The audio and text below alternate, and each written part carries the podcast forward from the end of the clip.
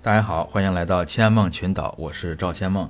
今天我们再来聊一部，也是今年算是非常好看、非常经典的这个剧啊，继这个《狂飙》之后，呃，漫长的季节。嗯，今天还是不是我一个人，又是邀请到了资深剧迷 Coco 啊，一起来跟我们呃聊一聊这部算是上半年，甚至可以说是全年第一的剧吧。今年二零二三年，对，是吧？嗯啊，嗯，就是上次看完《狂飙》之后，呃，总结一下，《狂飙》是那种真的是，呃，后劲儿无穷的一个一部剧。嗯然后这次这个漫长的季节，可以说是荡气回肠的一部剧 啊！看完之后，非常的有那种，嗯、韵味儿，然后也是非常的想和大家就是啊，把这部剧好好的再深度的再聊一聊。嗯我觉得这部剧真的是能反映出来很多很多，呃，不光光是东北，乃至是全国，甚至有一些，呃，甚至是全世界的一些事情或者说问题吧，是吧？对，嗯，这部剧反正，嗯，现在说重温可能也算是重温，是吧？其实这个播出的时间也没有算很久，是不是？半年吧，是吧？嗯，不到半年吧，这不嗯现在才六月份，它播出的时候应该是二三月份儿，三嗯二三月份是吧？对啊，反正就是感觉这部剧还不算非常的久远嗯啊，你对可能它说重温也也也行，但是也没有说感觉那没那么那么那么久。对，集集数没那么长，所以就嗯，时间短一些。对，嗯，反正就是其实也是，嗯、我这个追热点的能力反正一向不强啊，嗯这个能蹭上能蹭上热点，反正是嗯很很困难一件事对我来说。但是，嗯、怎么说？其实早就想录了，嗯，也是因为最近，嗯、一系列的这个工作原因，然后很多事儿吧，反正比较忙，也是拖到现在。但是还是，嗯，但是我觉得还是那句话，就是经典永不过时。什么时候我们聊，什么时候看，都会有新的一些感悟。嗯，这个漫长季节，我是真的特别认真的看了，我是看了两遍那个电视剧，就是它这个原版电视剧，嗯，然后在网上也是看了两个这个解说版的，就在 B 站上看了两个解说版的这个，这解说版也挺长的，那个两三个小时呢。对，啊，然后我还那个看了一下跟他同名的一个这个小说，是班宇的这个《漫长的季节》，这个是名字是跟他一模一样，但是就是故事不一样。嗯，就是但是里边的那首诗是从这个《漫长的季节》这个小说里面呃选取的。嗯，我还读了一个这个啊，呃，其实这个原著也不算原著吧，就这这篇这个《漫长的季节》这个呃电视剧的这个文那个植物叫什么来着？文学指导还是说还是文学什么什么？就是这个班宇啊，你你知道班宇这个人吗？不知道，不知道，不知道我之前就读过他的书，就是他写的什么？呃班宇呃算是这个东北文艺复兴三杰之一，这个你可能。嗯。，看书一般不是特别看书的人，可能不是特别关注这个事儿，是吧？啊，狗狗毕竟资深剧迷，看的剧可能多一点我。是剧迷，嗯嗯嗯嗯，但嗯，就是我之前就看过这个班宇的书，然后班宇还有那个双雪涛，还有这个郑直这三个人被呃合称为吧啊这个东北文艺复兴三杰，就是说他们写的这个呃小说吧，他们写的这个书写的故事都是跟东北有关系的，都是在回忆东北呃之前发生的事情啊。嗯，就是我对这个故事还是相对来说比较了解的。嗯，看了一下，就是结合我之前读过的关于呃东北的，就这三个人手底下写的这些小说吧，我觉得就是这部剧其实综合了，或者说他身上有很多很多人、很多很多作家、很多很多作品的影子。嗯他其实之所以能这么火，或者说这个评分这么高吧，口碑特别不错，就是因为他身上其实有很多元素在里面。文学方面吧，就是我除了能看到班宇啊他的这个书，也能看到双雪涛，也能看到正直的一些影子在里面。其实他们三个其实就是挺像的。啊，就是文笔比较类似。对对对，风格什么都比较类似。嗯然后呢，就是在别的方面呢，其实我还能看到就是马大帅的影子。你看过马大帅吧？资深剧迷没有看过马大帅吗？啊，可能这个电视剧比较老了 啊。你说电视剧马大帅啊？电视剧马啊，电视剧马大帅你看过啊？对，就是他身上其实有马大帅影子，是吧？然后就是都是东北的那种感觉吧，可能就是说不是特别一样，但是总能感觉捕捉到一些这种气息，是吧？包括那个门童里边就是那个马大帅那个门童，对对。然后那个维多利亚都没改名，对，是吧？啊，还是一定有一定情怀在。嗯，对，当然不只是表面上这些致敬吧，算是重合的地方。嗯，其实内心就是这个作品内部深处，还是我觉得有很多相通的地方啊。这个我们到后边慢慢会一点一点展开的，呃，聊啊。嗯，然后就是他这个就是东北的这个文学吧，或者说东以东北题材拍的这些剧，其实这个并不是第一个。嗯，就是我之前还看过一个剧叫《胆小鬼》，这个不知道你看过没有？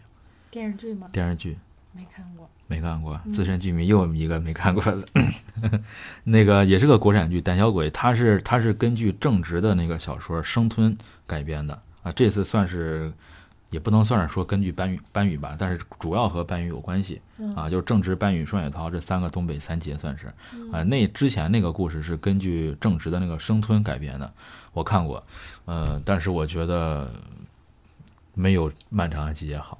就是没有这个没有这次这部剧拍的好，它它是故事情节都类似。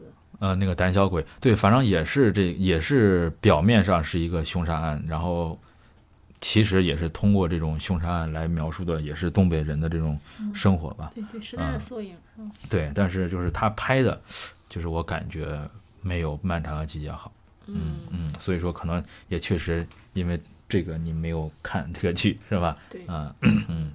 漫长的季节算是那种火出圈的那种感觉，然后包括除了正直，还有这个双雪涛的身上，呃，双雪涛也有他的身影在这个漫长的这个季节里面。我记得有一个他写的某一个短篇叫做《北方化为乌有》，就是他的小说名字叫这个，就这个名字我就听起来就是特别有感觉，特别感慨那种。北方已经没有了，北风北北方就是。在改革开放或者说在这个下岗的这个浪潮中，北方中国的北方其实没落了，这种感觉，在经济上也好，或者说在一些环境方面也好，其实确实是不如南方。对，所以就是在这种情况下，这个东北之前是被誉为这个共和国的长子，啊，就是他们，呃，方方面面，其实不不仅仅是物质上，就是方方面面面，从情感上，从从这个经历上，从这个历史上。东北人真的，其实也不光是东北吧，包括我们广大的北方人，是吧？其实有一种那种莫名其妙的、难以言说的那种错落感，就是感觉真的是，虽然就是我们算是年轻一点的一代，没有这个班宇他们是八零后，是吧？咱算是九零后，呃，可能没有他们体体会那么深刻，但是我还是能感受得到，就是里面的那种沉重。那种史诗般的那种感觉，就真的感觉是一个时代，或者说很多的人的一个时代过去了。嗯嗯，就这种感觉，就真的特别令人唏嘘吧。对他，其实他，我觉得他的文笔里边也带有他自己那种情怀在里边。嗯，是。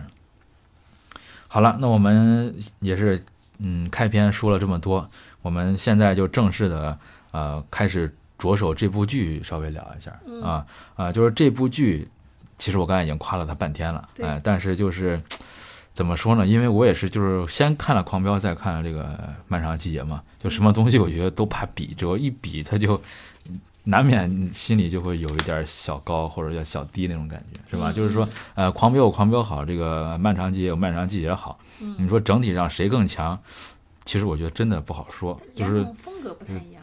对，就是你看这个评分，当然是这个漫长季节在这个某瓣上好像确实更高，但是我觉得，呃，其实我在某种意义上我更喜欢狂飙一点点。嗯嗯，因为更爽，更有点像爽剧吧。嗯，也不光是爽，就我觉得就是还是那一点，就是我觉得狂飙比较真，就是拍的更其实更真。就我不是说。就是真的不是说剧情上的真假，而是说这个剧它拍出来那个给人那个感觉，就是我觉得《狂飙》更真实一点。当然，抛开那个结尾之类的不谈啊，漫长的季节给我的感觉还是就跟我看大多数的这个国产剧一样，就是不知道他是演技呀，还是说台词呀，还是说演演员这个选角，还是说布景化妆，还是剪辑，还是这个打色色彩，就是我我就是感觉这部剧有一还是有点假，当然已经比很多国产剧要强很多了。我不知道你有这个感觉没有？就你看着有没有有时候就是说话人物或者说特别出戏那种感觉？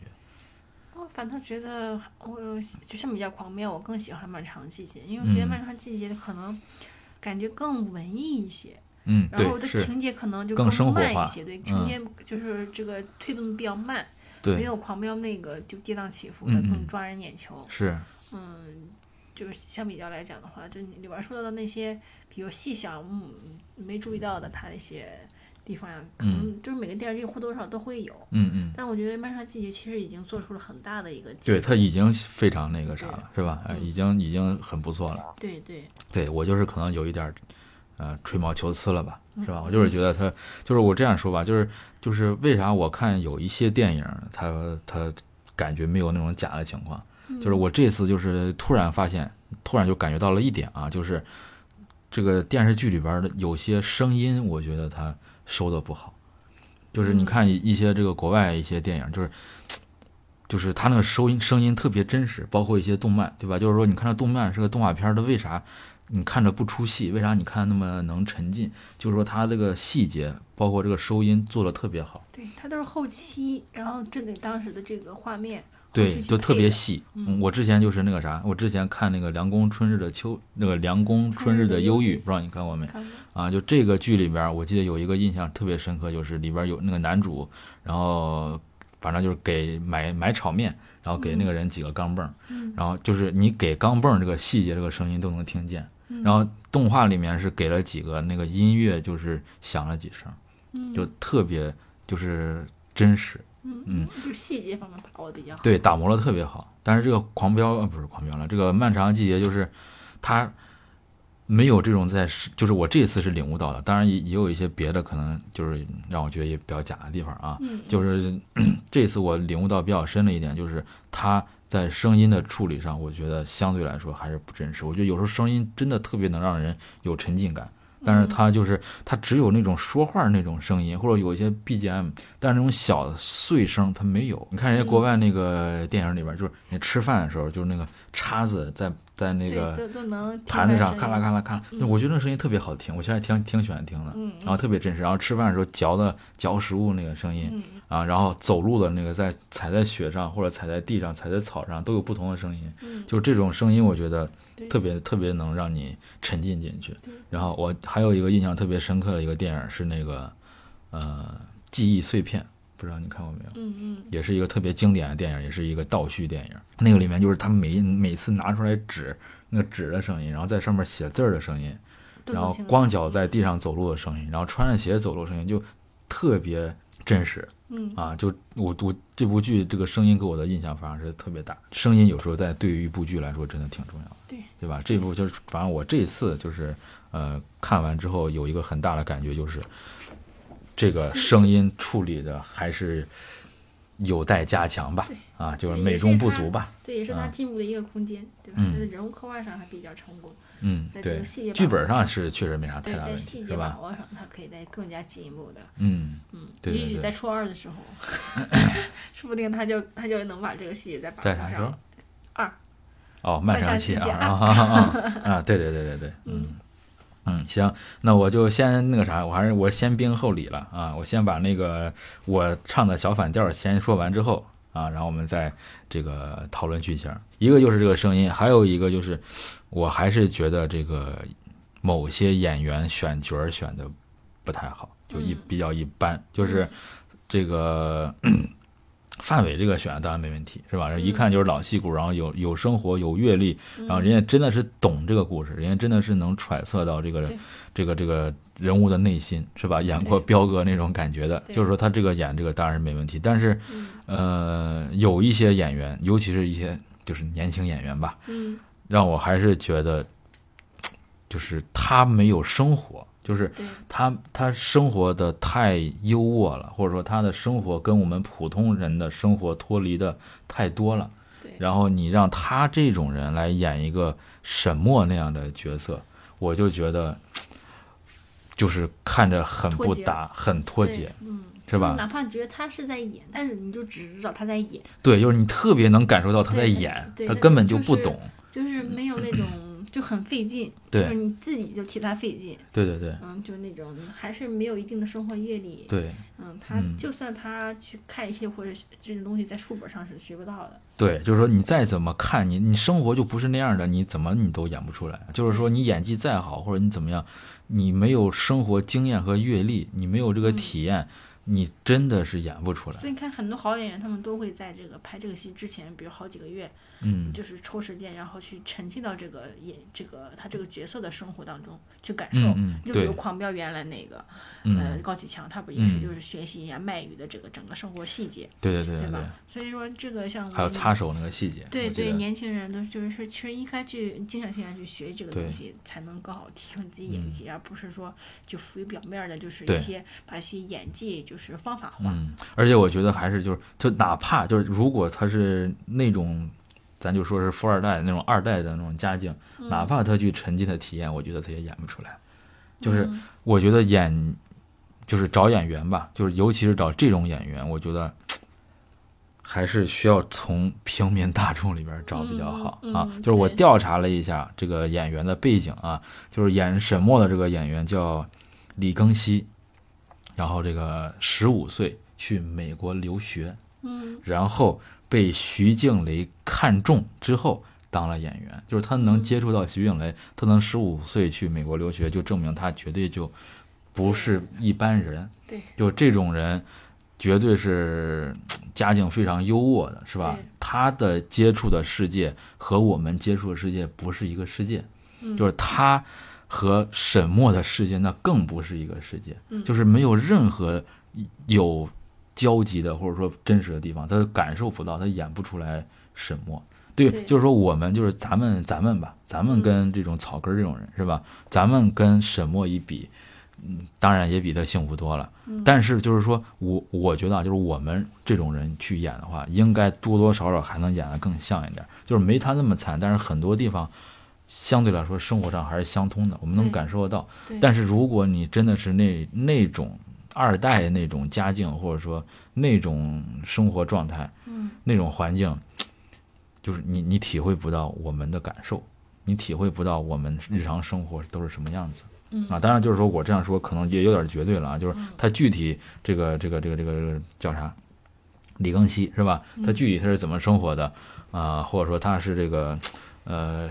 生活中是不是我们想象的那么优渥，我们都不知道啊。就是说，这个只是我的一个主观的一个推测，嗯而且我也不是说人家就不好，我只是说不是说他不好啊，就是说就是选角可以再那个啥一点，他这个反我觉得，正也很多人都提到过他这个就女主这个选角的问题，就是嗯她嗯演技就是相比较其他人来讲差了一大截儿。嗯嗯，嗯，反正就是就是让我看起来有一点出戏的感觉吧。对对，然后还有一个想说的啊，算是最后一个吧，就是就是这部剧通篇下来，我看完啊，就我这部剧我特别喜欢，嗯。但我没有一个人我是喜欢的。嗯。就是这个狂飙这个高启强，他虽然是个坏人，很讨厌，但是很有魅力一点在于，我喜欢这个坏人坏坏蛋，嗯。是吧？但是这个剧里面好像大家都是好人，都挺不错的，但是没有一个人是特别招我喜欢的。就没有一个完全意义上好人，但也没有完全意义上坏人。对，那高启强也是反倒，那高启强也不是完全意义上的坏人啊，但是他就是有魅力，他就是招人喜欢，他的魅力就是存在的，是吧？因为这部剧成就了高启强这一个角色，而漫长季节这些人成就了这部剧，反倒嗯就是，每个人都不那么的过分突出自己，反倒能更能凸显出这部剧本身的他的这个嗯水平来。如果如果这部剧特别突出一个人，就显得别人不好的话，那么也不是说显得别人不好，狂飙里边别的人我也觉得挺好的对，就是这个人物太突出了。啊，对对对，太，光芒把太占太占一些风头儿，这个意思是吧？嗯但那我觉得正是因为这漫长季节没有一个真正意义上的好人，没有一个真正意义上的坏人，没有那种大男主那种感觉是吧？对，反嗯倒就是就是性格，就是各个人物塑造性格更加饱满一些。嗯就是每个人就是就是活生生，就是现实中的每个人都有优对点和缺点，嗯，反倒更写实。那就是说，真实的让人讨厌，啊，对，就是那个人这个人物刻画太真实了，嗯嗯，然后就让人没有那种欣赏艺术品的那种感觉了，就不至对于喜欢反倒。会让人产生共鸣。嗯，是是很有共鸣，嗯但是就是可能在我看来啊，就是一个艺术品，它毕竟是假的嘛，是吧？它不可能是这不可能是真事儿啊！就你嗯再怎么基于原型，它绝对是个故事。嗯就你把这个东西写成艺术、写成故事、写成电视剧、写成书，我觉得还是就是在我看来啊，嗯最好还是就我可能就我的口味还是喜欢那种角色稍微鲜明一点，就是让人这个能留下印象就比较喜欢的。就既然你已经是一个文学作品了，你应该源于生活，高于生活。但是就是这部剧，就是这部剧，我觉得它高于生活，但里边的一些人就是可能太写实了，我觉得就没有让我太他这个剧本限制，他不可能会出现说某个人他的特别的鲜明，嗯嗯。或者说就是这个沈墨这个角色，我觉得啊，就是他其实可以把这个沈墨写的跟高启强类似的，就是呃就是他虽然是个坏人，但是他所谓有一点点那种道义有道的意思，他本身不坏又说到了，就是嗯。很多现在就是女主嗯。在很多电视剧里边就是起到一个陪衬的作用，衬托男主，嗯。所以这就很就导致很多电视剧里边这个女主最后都是这种特别扁平化，就没有嗯什么性格特点。其实沈墨我也有觉得有一点儿，这这部剧里，嗯，就是我觉得他完全可以把他写的特别有魅力，就写成高启强那种。就一开始我也是一个受迫害的，后来我黑化了，然后我特别对，开始这就变成了一个大女主的电视剧了，它就不 就不是一个对也是嗯，就不是就是你可以怎么说呢？就是这个沈墨其实这个角色的设计，我觉得是也是有点小问题。嗯就是他到后边写的就，呃，还是让人喜欢不起来。对，是吧因为这部就是他重心还是在这个就是王想想他们对，之还是在他身上。男的身上，所以这个嗯像陈默这样角色，他就是起到一个推动剧情的一个作用，所以反倒他就是只是有这么个作用，反倒让人们就是喜欢不上来。对，就我觉得，我觉得啊，就是有一种可能，就是在不影响这部剧整体的这种，就算是众生相的这种情况下，嗯可以把沈默写的再令人喜欢一点点。就是沈墨，就是高启强，他也是自私，是吧？就是嗯也是那种张狂，沈墨也是，但是他就没有这个高启强那么讨喜，他这个剧如果再剧集再长一些，嗯，然后再丰满一些，是吧？换一个嗯演技比较好的年轻代女演员的话，可能大家对这个沈墨的印象更深一些。对对对对对，嗯，行，那我刚才说完沈墨了，我再多说两句啊，就是这个为啥不喜欢这里边的一些人啊？就先说这个王响吧，你喜欢王响这个人物吗？嗯说不上喜欢，就是感觉就是一个普通的东北人，啊，那你讨厌他吗？也不讨厌。你不讨厌他？对，嗯，没说多喜欢，也没说多讨厌，就是觉你得，你代入一下，假如他是你爹，你愿意吗？我觉得你，受得了吗？我觉得很多就是这个父亲都是类都是类似于这样的角色，就把哦孩子当成自己的附属物一样。但是很多人这样做，不代表这就是对的呀。对，是，但是他就是就是你再怎么样，你你不能说啊，大家都这样，或者说时代历史原因，那我你就是对的，我又我又忍了。没有，就是说，呃，就是在那个时代环境背景下，他就产生这样的人物，你没有办法说他是他个人的问题。啊，他就我就不，咱说就不说原因，就说他这个人儿，你受得了不？受不了，受不了吧？嗯嗯，反正我也受不了。就是如果他是我爹的话，我绝对没有王阳这种好脾气。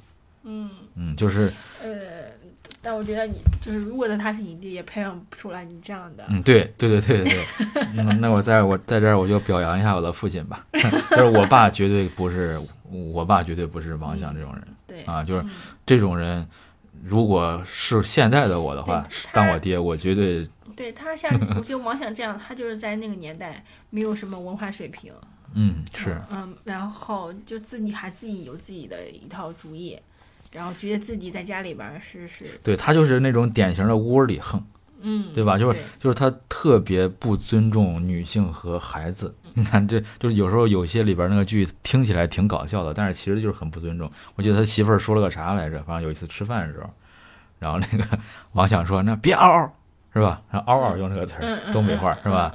别在那儿嗷嗷，你把人家女生说话形容成在那儿嗷嗷，就是乱叫的意思，你这是很不礼貌的一个说法。但是他就觉得没事儿，然后他觉得很正常，然后他这个他媳妇儿也觉得很正常就。是就是那种大男子主义，就是也不是说地域偏见，就是东北人嗯对对对一说话就是那种风格。呃其实也不光是东北，很多人嗯男性都这样，尤其是那个年代啊。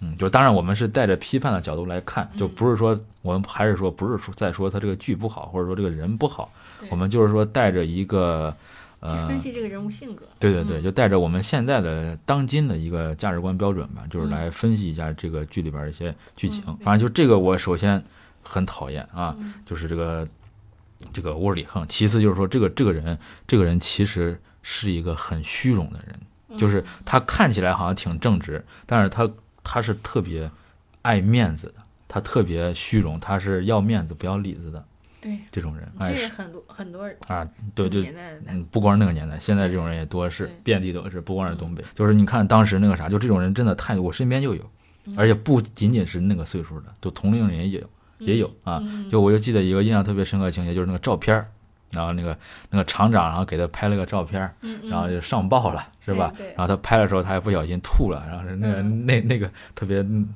就那种特别埋汰那个那那个样子嗯。上的照片然后他就把这个照片还报纸还挂到家里边儿，然后那个他媳妇儿还说，你那就是就质疑他呗，是吧？嗯。就是你好像也不是说主要夸你的，你还在那那个样然后他就在他媳妇儿面前就装了特别那啥，啊不是，那厂长可看重我了，其实怎么怎么样，解释一通，嗯。是吧？就说，就就明显大家都能看出来都是假的，他真的是，我真的就是在这个时候，我真的不理解这个人的内心是怎样的，他是真的那样想的，还是说他是为了维护自己表面那个虚荣？他是真的那样想的真的吗？那样想。他是真的那样想的，他真的觉得这个厂长把自己当回事儿，是吧？对，在那个年代的，就是就很多就是就是以自己的工作，为荣那种感觉。对他他对，就是他好像他他真的把自己当成厂这个厂子的主人翁了，对他真的有这种错觉是吧？对，在那年代，啊很多人就是这种国营企业的，就很多人就是觉得，我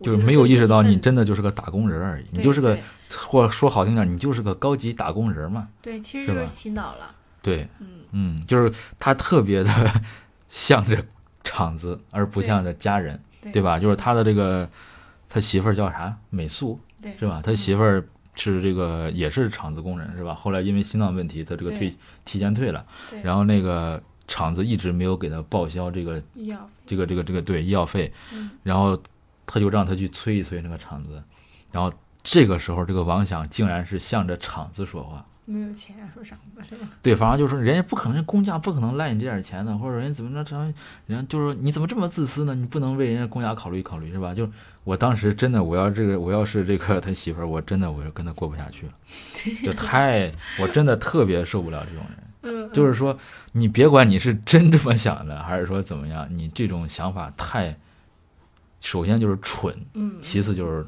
落后腐朽。对，还是落后。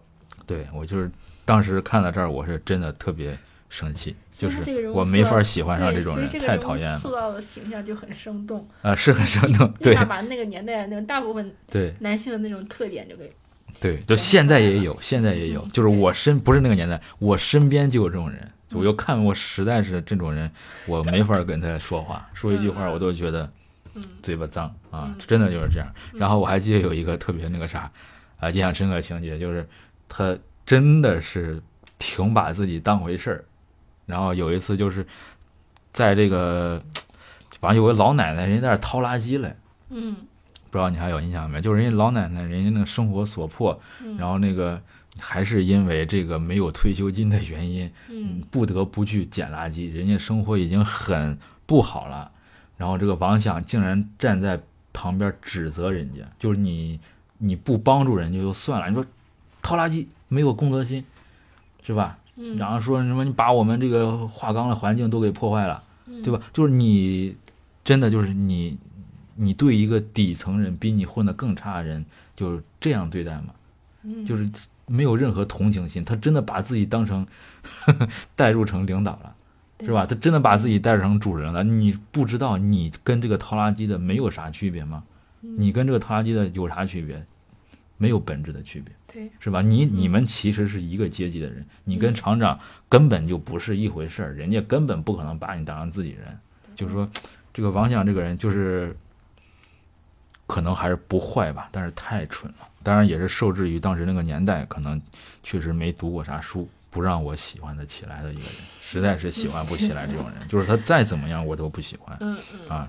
然后我再再再稍微吐槽一下啊。然后还有就是，他是直接导致王阳死亡的人，我觉得，就是他的家教，他对他的管控，这个是导致王阳死的。就是这不是不是说直接是根本，他是根本上导致王阳死的人。嗯我觉得是。嗯嗯，就是你不知道还有没有印象，就是王阳他，他是他不喜欢，就是他不喜欢，首先不喜欢进厂，是吧？嗯嗯其次他不喜欢复读，他不喜欢这种应试的这种考试，嗯，他喜欢写诗，人家是个艺术家，对对吧？就是人，而且人你看人家写的诗很好，哎，所以说他爹作为他爹，他不支持。嗯他首先就是他完全，他完全不支持王阳写诗这件事，他把这个当成玩物丧志。嗯他不根本就不把这个当回事儿。嗯然后其次，王阳去那个维多利亚，嗯、上班的时候，他也是他把他把服务员认为是一个丢人的活儿，对，而且他把这种舞厅吧看成也是一个特别看不起，就跟看古代妓院那种感觉一样。就是说他的这种特别落后的观念，嗯反正让我是真的受不了，然后也是造成王阳的死亡的很大的一部分原因。就是说你，你真的觉得你一个工人，你你一个开火车的，你真的觉得你比舞厅里面的服务员要高尚的多的吗？你凭什么这么想？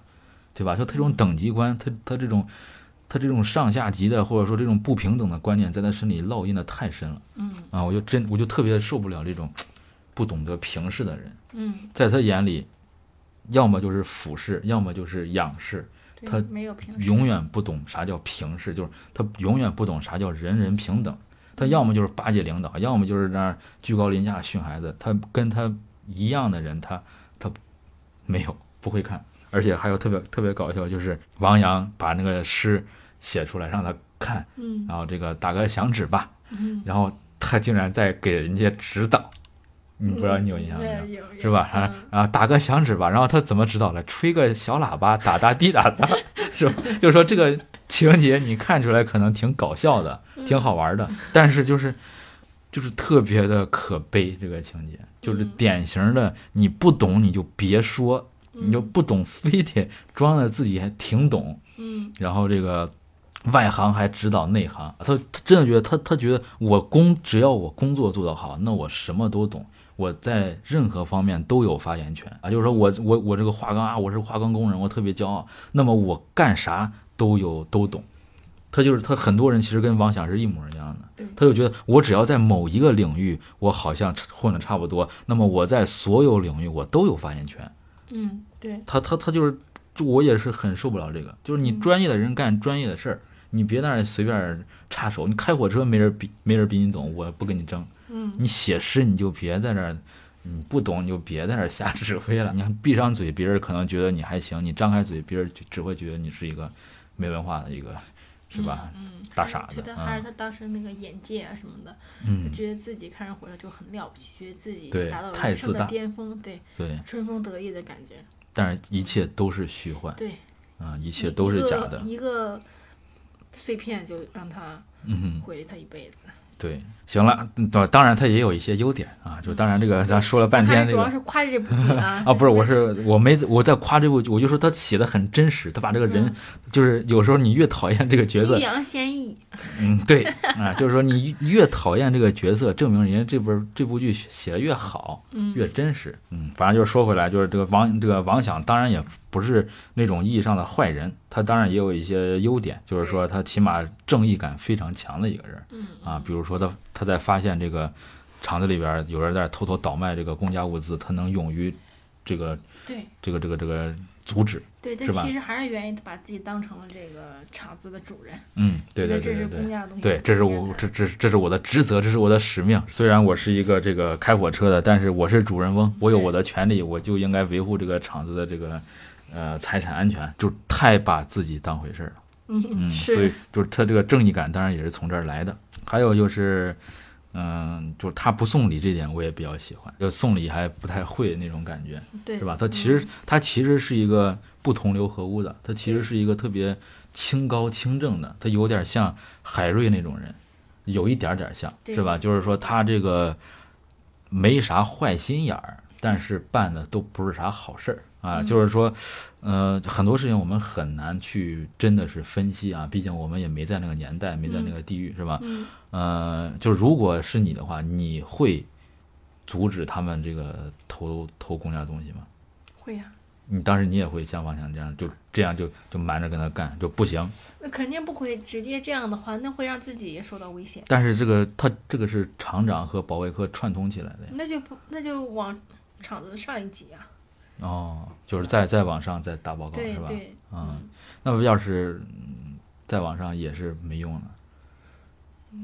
那就有各种方法告关系。嗯 但是他这种方法，就是他还是觉得，就是相信他们单位有跟他一样正直的人，嗯所以，对他，才会有遭遭到他们厂长的。他就是说他他把这个世界想的过于简单了，对，他把光明想的太多了。黑即白。嗯，对他有点也有点像安心那种感觉了，嗯，是不是？嗯嗯，就是世界比你想象的复杂的多得多，他他就是活得太简单了。对他，其实我觉得他跟那个王阳估计应该也是一样的成长路径，嗯就他嗯父母父母估计也是在这个厂子。对他，他父他父亲忘了，他父亲他说他父亲是这个奠基人了，还是是吧？还是特别厉害的一个工工人。对，嗯其实这就证明他们其实祖辈都是这么过来的，所以嗯他也是类似于王阳这样的环境下长大的，嗯，导致他的认知啊什么的，就是局限于在这个狭小的空间里。对对对嗯，所以说读书的重要性。对，走出去看看。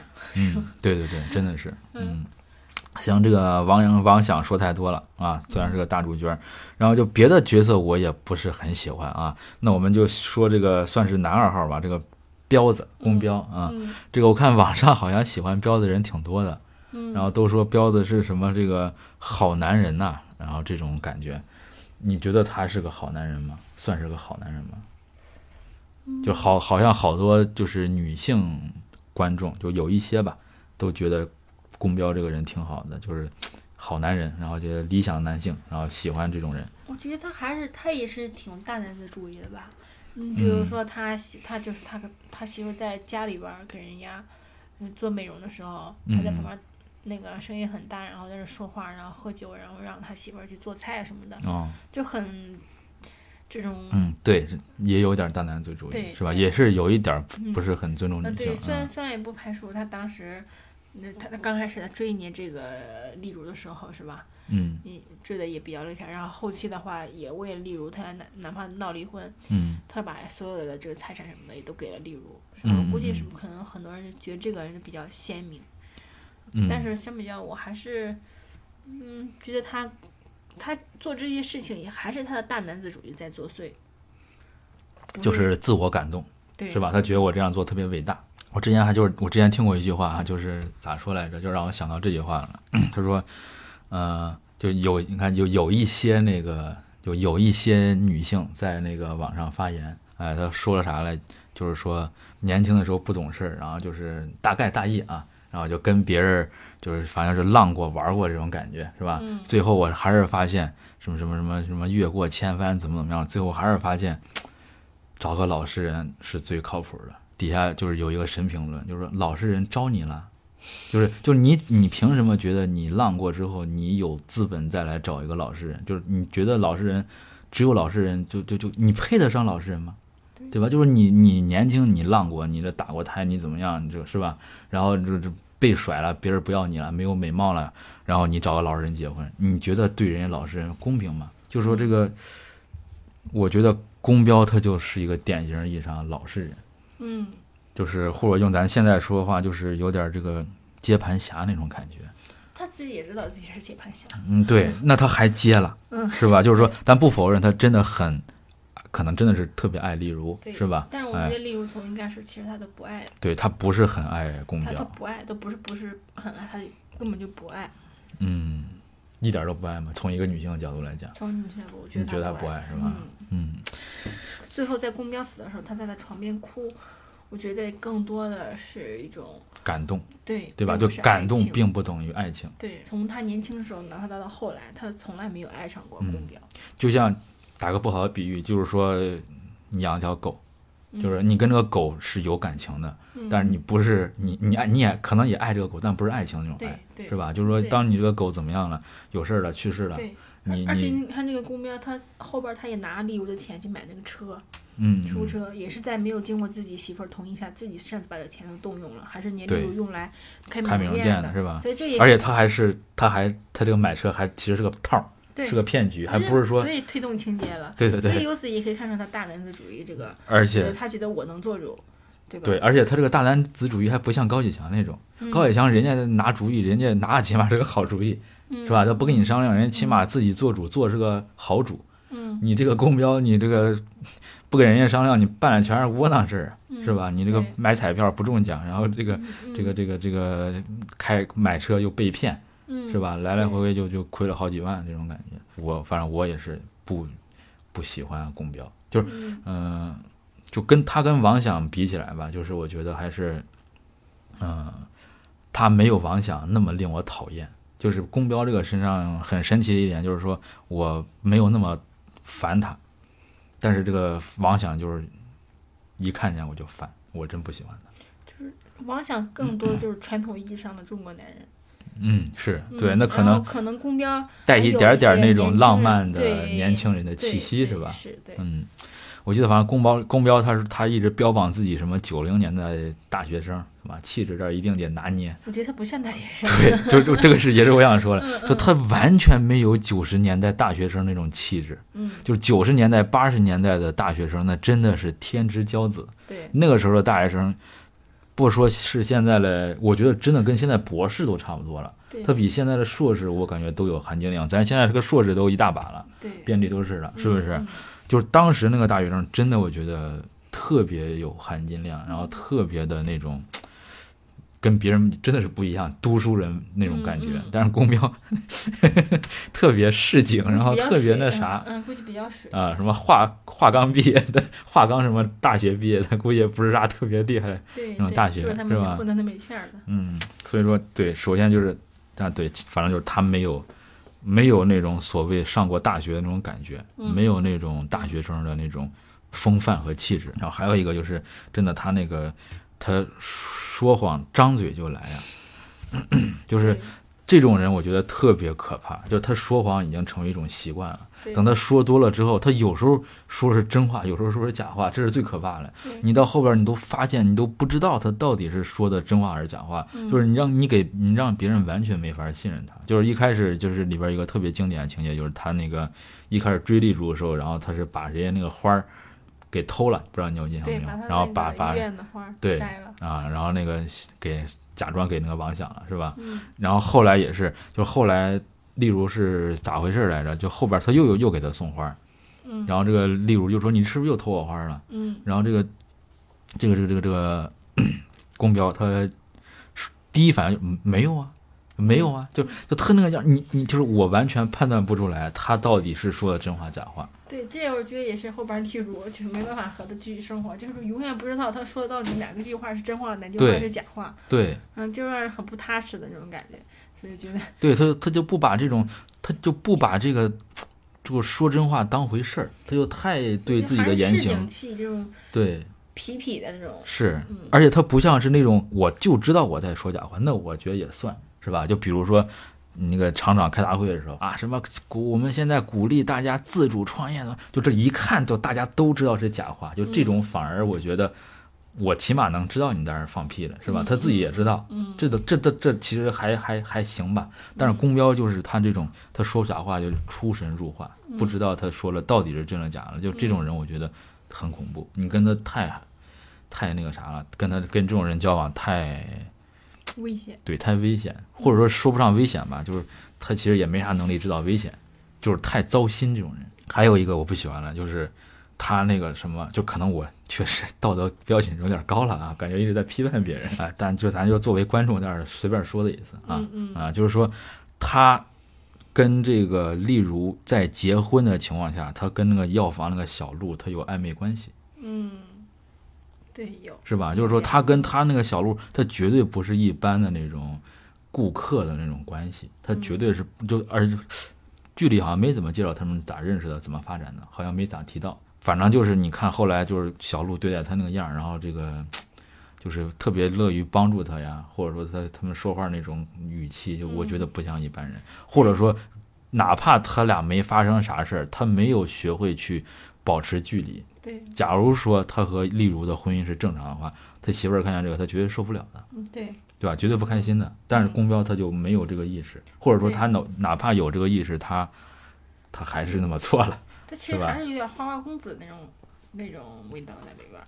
嗯，就是，他，嗯、他追丽如追的也很迅猛，嗯就可以看出他其实一个只是个情场老手，是吧？这个我倒没看出来。对吧？他就很 很很很上手，知道怎么去讨女生欢心什么的。嗯对对对对他就是个情场老手。啊、那也有可能是他把工作上的东西运用到爱情中了，就是在我看来工作爱情还不是一回事。就他把巴结领导那种感觉用用到追女生身上嘛，是吧？你看，就是他追了不止这一个女生。嗯，对，反正就是那个，就是那个，我看后来在那个网上看，就是说那个公标特别喜欢消毒水味儿，他是真喜欢消毒水味儿，所以一开始追丽如，然后后来这个丽如不当护士了嘛，嗯，所以说他就又找了小鹿，因为他都是药店这种人，所以说反正就是他可能就是是不是真喜欢丽茹也不好说。就是我觉得啊，就是你要是真的爱一个人的话，你就不会再对别人感兴趣，你就不会再对小鹿感兴趣。如果彪子真的很爱丽如的话，就是你爱一个人，你不会同时但他可能对丽如不是爱，是喜欢。爱就有排他性，喜欢他就像喜欢一件物品一样，嗯。他喜欢这个，同样可以喜欢那个，只是相对来讲更喜欢他爱多一点。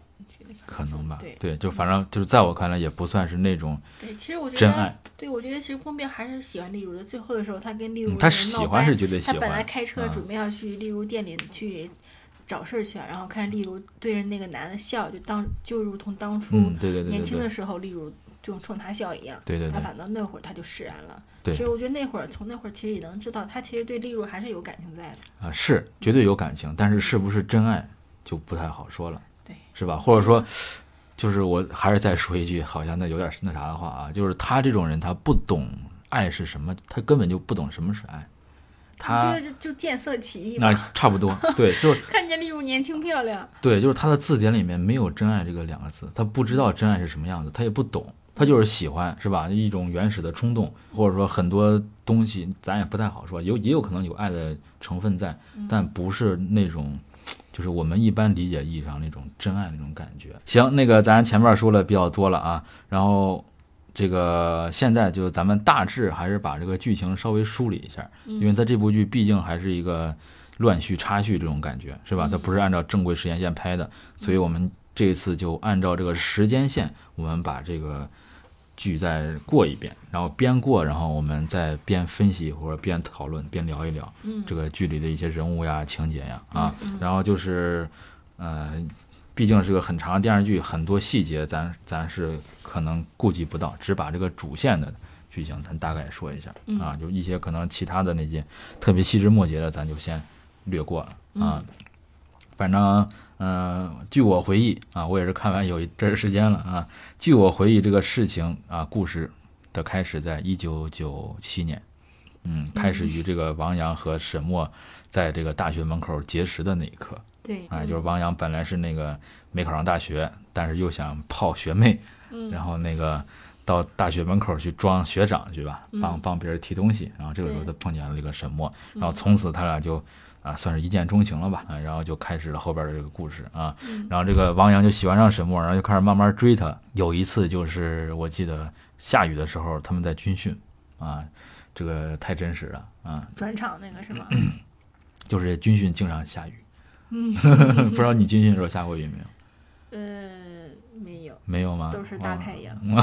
那不知道谁更惨。反正我记得我军训的时候好像都感着过下雨那让你们继续军训吗？啊，就是在雨里军训啊，就在雨里现在。估计都不让这么了。现在可能能好一点儿。我我们当时现在连晒太阳都不能晒晕了，是还得负责任。对，现哦在更更娇贵进步了吧，人性化一点是吧？嗯嗯反正我们当时就别别管下雨还是这个大太阳，都得在那儿站站军姿。嗯然后这个王阳就是来给他送伞来了。嗯，就这到这儿，我就想问一下，那个你那个作为一个女生，你喜欢呃男生这样追求你的方式吗？就是送伞吗？就众目睽睽之下，在一个这个相对来说比较公共的场合，然后他做了一个送伞，我觉得在我看来有点出格的一个举动，或者说有一点那种，就让我觉得很尴尬那种感觉的那种就是其实类似于现在很多男生当众表白这种啊，对对对对对，就如果像这样的话，我反正很很讨厌。他就是他好像给了我一种压力，我必须得同意一样。对对，是不现在很多男生就是当众表白，对对对，然后那个就是啊，所有人都在起哄啊，嗯，就给了就把这个压力其实给就给到女生，就是我好像不同意，我就违就成坏人违背了，对，违背了什么什么原则一样。对对对就是就就是这种压迫感，这种逼迫感就很让人讨厌。对，其实我也不喜欢这个，你你也不喜欢是吧嗯？对嗯，这个让我如果嗯你比如说你可你如果真的尊重这个女生的话，你可以提前问这个女生，就是我也想给你当众表白一下或者那个什么的，嗯，啊，这是你愿意吗？吧对对对，或者说你你俩情节可以不告诉他怎么对弄，但是你要提前告知人家这个，对吧？对你就不能把人家架在上面这样那种感觉。对对，就逼迫人家。就我看了很多那种，就是女生不同意，男生当场翻脸，因为 男人估计觉得当场被驳可能很没有面子，对对，那其实你也不是真正的喜欢人家，对，是吧？嗯这个让我想到另一个电影，叫那个《恋恋笔记本》，你看过没？外国那个电影是吧？啊啊这个是我怒打异性的电影，就是这个里边的这个男女的这个价值观，他这个 爱情片，我觉得真的我完全接受不了。嗯然后首先里边就那个女的怎么作，我就先不说了，嗯就是这个男的怎么追求的那个女的，他是在那个我具体我记不清了啊，因为我那个垃圾电影我实在是不想记得太清。就是它里边有一个情，大概啊，就是那个男的好像是在摩天轮上，就特别危险一个地方，然后向那个女的表白的，嗯就说你要是不答应我，我可能现在就摔死了，或者我怎么怎么样了，你必须得答应我，要不然我不撒手那种感觉。就真的是就就跟你刚才说那个当众表白，甚至比这个性质还恶劣，嗯就是好像道德绑架，你不同意我我就死，你必须得同意。我我反倒觉得，如果两人真心相爱的话，他反倒不会这么去对这种方式，就是说就很就很平静的，然后就有原因了。要拿这种方式去威胁人家的话，反倒你自己其其实从内心里边你是不自信的，你认为对对方是不爱你的。嗯，而且就是你也不尊重人家，嗯，是吧？而你是你是在逼迫人家做一件事，而不是说按想让人家按照人家自己的意愿来自然选择这件事。我我反正我也觉得，就是你如果他不爱你，你你怎么追你也追不到手。你哪怕追到手了，所谓的追到手了，他也不是因为喜欢你，可能也是因为感动或者怎么怎么样一些原因吧。权衡利弊。啊，对，就是真正爱你的人，就你你俩如果是真爱的话，你不用追，就那个感觉就水到渠成。你要是越追，然后越是那种，嗯，那种那种，就真的特别作秀那种感觉，就是你这个绝对是没有好下场。嗯反正就是我是这种态度。嗯你看王阳和沈墨儿 可能也有一点儿，然后就是一言不合就跳河，你先跳，然后我再跳，你最后不不是把自己的命给葬送了。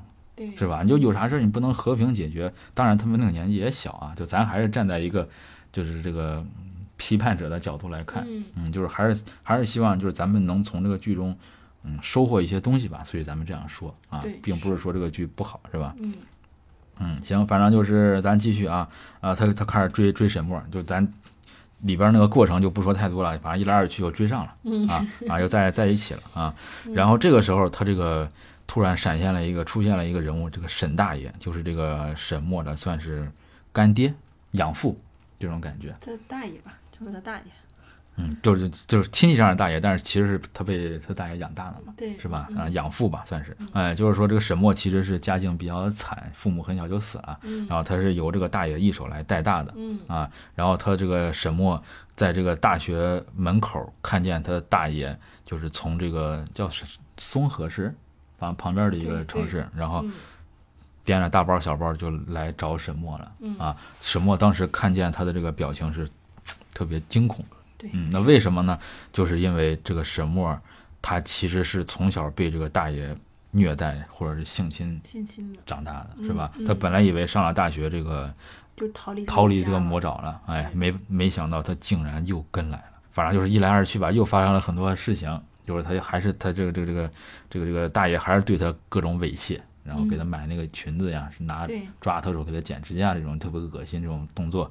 然后这个这个时候，就是这个沈墨已经没法再承受了，嗯因为他这个时候他为啥他又选择来这个华林市呢？因为他的这个亲弟弟这个傅卫军在这个地方，嗯他这个也是比较惨啊，他他是被这个这个沈大爷收养了，这个亲弟弟是一开始被另外一家给收养了。然后另外一家人又有孩子了，等于说就不要这个傅伟军了，嗯然后他又又被这个扔到那个福利院，反正后来自己慢慢长大了，是吧？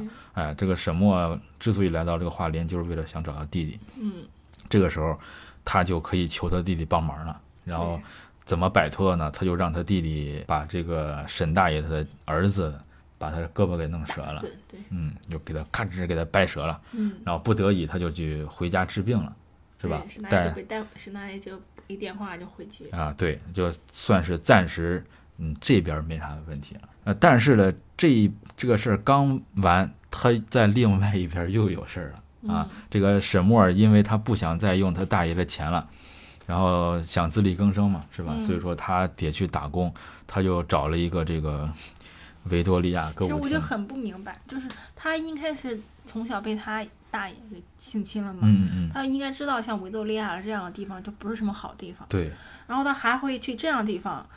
就是他跟普通女孩还不一样，因嗯。为他普通女孩可能不太觉得这个地方多么嗯，那个啥，阴暗他应该对？他应该很了解这个地方就很阴暗，他还自己主动像绵羊一样就嗯，投到了这个魔窟里边。儿。就是他给的实在是太多了，结果他这个地方绝对给了很多钱，就是再多，他也又是一个弹钢琴的，他，也没说到说那种钱差距很大的状态。但是，呃，嗯，对，反正就是我现在锻炼出来一种能力，就是帮编剧来填坑。嗯，那你那你觉得他为什么？因为就首先首先绝对这儿这儿的这儿的钱和他干别的工作的钱是完全没法比的。嗯，对然后他作为一个这个不想再要他大爷一分钱的人，他需要全方位的，不仅是这个生活费，可能学费都要自己掏。嗯。所以说，你要是平常嗯干个小工，或者说你家教啊这种东西，他不可能覆盖掉这些钱，嗯。只可能就是相对来说又稍微能轻松点儿，然后又能这个挣钱的，可能就是这个。了。对，反正就是我我我替嗯编剧那个嗯补了一个啊，嗯。填了一个坑。嗯。对，反正就是他来这个呃维多利亚弹弹钢琴，嗯然后又被一个港商卢总给看上了。这个他的那什么当然是不会同意的了嗯。啊，但是经不住有人这个啥在其中撮合对，啊，这个个女性。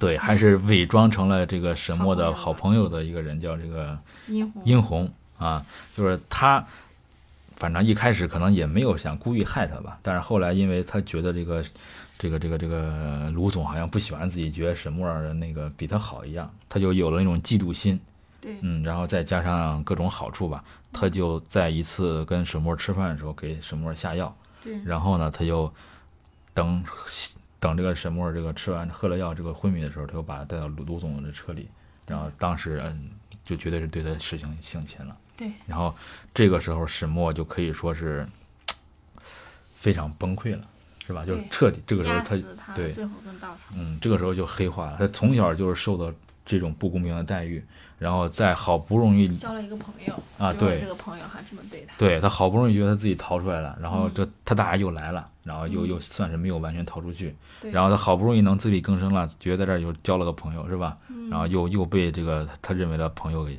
欺骗，还是又是被性侵，嗯，最他最受不了这种东西，对，是吧？殷红一直认为他可能觉得他又又是大学生，嗯，是吧？然后又有一个港商喜欢他，就是嫉妒，对很嫉妒，嗯，其实他也不知道他经历了什么样的一个遭遇。嗯，就别管人家经历过啥，你也不能这样对待人家。对，如果我知道，就是如果当初，比如说什么可能给这个殷红说了他小时候这么个经历，我觉得殷嗯红可能也不会对他后续产生这么一个那啥了。他，殷红有可能，殷红是擅自觉得自己这样是对他好，嗯嗯，有可能。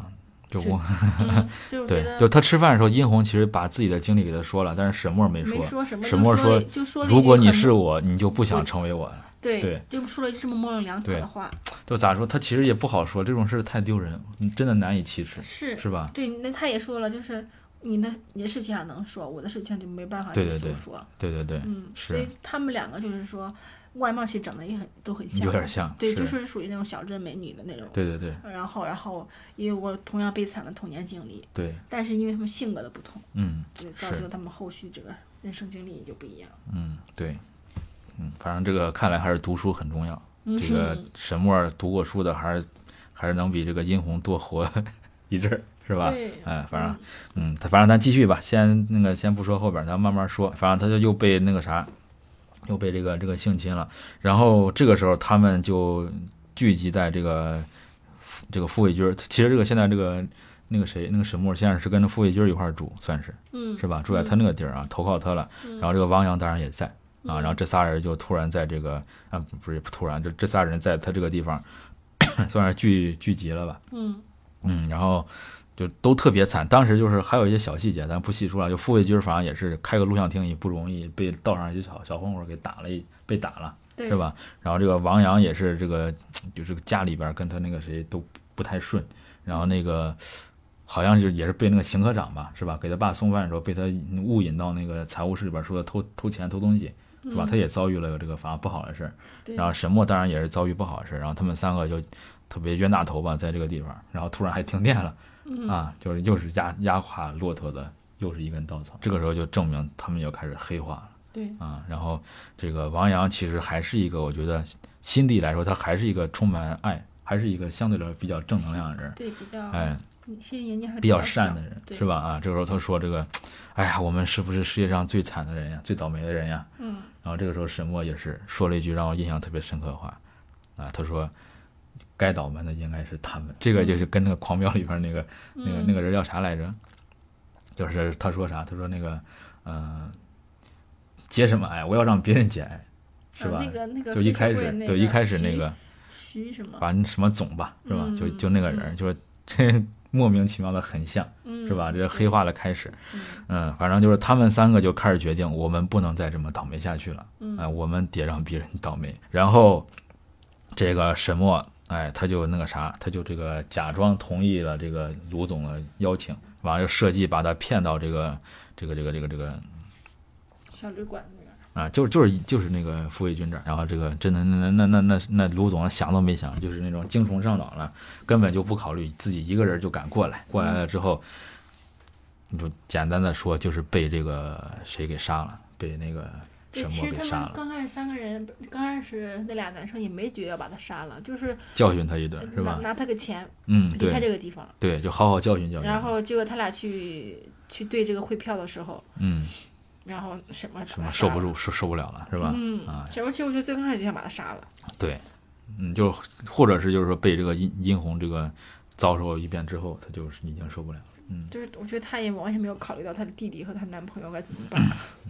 嗯，可以这么说，但是我觉得这种人确实该杀，就是就杀了没事儿，就沈墨杀卢卢卢总，我觉得没啥说的，就该杀，反正这种人，是嗯你自己杀就好了，别让别让让 啊，对，这点确实是是吧？就是说嗯你你你哪怕需要人家的帮助，你先给人家说一下，是吧？嗯就是说我那个呃哥们儿我要杀人了啊，那个嗯愿意帮忙就帮 对对忙，对，你愿意帮忙忙你就留在这儿，不愿意帮忙你先走，是吧？嗯但是他没有给人家选择的余地，直接回来让人家看了个尸体，对，是吧？就这个确实有点儿，确实有点儿不太厚道嗯啊，嗯嗯。但是我觉得杀这种人渣，嗯，就没啥太大问题，嗯，对啊，这是这个这嗯个岗上啊，这种人不配活，我就是这个观点，他没了，这个世界会更好。嗯对，反正就是他把这个港商给干掉了啊，然后干掉之后就需要处理这个尸体，然后这个谁，这个王阳就想到怎么能让这个尸体无踪无迹，他就把它扔到他那个这个化钢的炼钢炉里面了，是吧？高温下让这个卢总消失的无影无踪。对，哎，他因为他这个啥，因为他其实他这这招做的还挺好的，嗯是吧？就是说，让所有人都以为这个岗上是给跑路了，没有人觉得他是死了，哎，就失踪了，拿着钱跑了，是这种感觉对啊、所以说一开始都根本就没有往这个沈墨身上怀疑他怎么怎么样。嗯，这个杀完这个杀完这个卢总之后，就是其实那个时候也没啥，就是可能也没啥事，因为大家都以为他是跑路了。嗯其实也没啥大事，就是你这个平息一下，可能就好了，这这个事可能就能过去。对。但是这个殷红这好巧不巧又来送人头来了，就是这个殷红有一次是晚上喝了特别多，然后沈墨出于好心，他竟然把殷红带到家里来了，他竟然把自己的家暴露了。就是我觉得首先这点他做的也是欠妥，就没没有出于特别多的安全的考虑，你不能把你的家暴露给别人，是吧？就正因为这个沈墨把这个家告诉这个殷红，所以说这个殷红后来就知道，哎，他就是。又找来了，在这个他找到这个，呃，沈墨，他就觉得这个，就那那一次，那个谁应该给了他不少钱吧，是吧？然后他就好像还舔着脸来要钱来了，就是是我帮你们撮合的，你是不是得给我点钱呀？嗯，然后这个那那沈墨当然也是忍不了了呀，哎，他就把这个殷红又给搞定了。又又给结果了，嗯嗯，但是这次就是说他没有再次请这个王阳帮他抛尸，因为这个时候王阳抛了一次尸，有点不行了，是吧？他天天在家这个呃休养呢，正在那压力过大，嗯，或者是就是说这个沈墨他不想再连累王阳了嘛，可能有一点这个想法，嗯，然后这次他就让这个傅卫军去抛尸，这点其实也可以再说一下，就是傅卫军其实跟沈墨之前还稍稍微有点来来回回那种感觉。就他其实挺喜欢这个，那个傅卫军挺喜欢这个殷红的，嗯，这个时候他亲自的去抛尸。你就就记得那个傅卫军在那个雪雪地里边，他不知道就是前面那些石块是那个殷红，然后他拿着当初殷红那个发卡，嗯嗯嗯，在那里就是无声的大叫，嗯，对，就是所以我在这里边其实最喜欢就像那个傅卫军，哦，就有这种。帅气的，重情重义，对对，嗯，就那铁血真男人那种感觉，对对吧？嗯，演技也不错，对，演技也不错，对，嗯，反正确实挺伟大的。他他为了他妹妹吧，啊，忍痛把自己喜欢的女人给抛尸了，对，嗯。嗯，然后还自己顶缸。嗯，对对对，嗯，当时是他们俩在那吃饺子，是吧？嗯，对，那是后边儿，咱一点一点说啊，马上就到啊。嗯，就说这个时候，就是为啥王阳第二次没给他抛尸，因为他已这个有点受到了重重重重的打击，在家休养呢，是吧？然后那个谁，那个那个沈墨，其实也是有点不想连累他的意思嘛，就没让他参与第二个事件。啊，反正也是个意外事件。然后王阳这个时候就是，反正就是。就是被他家人锁在屋里边，就不让他出去那种感觉。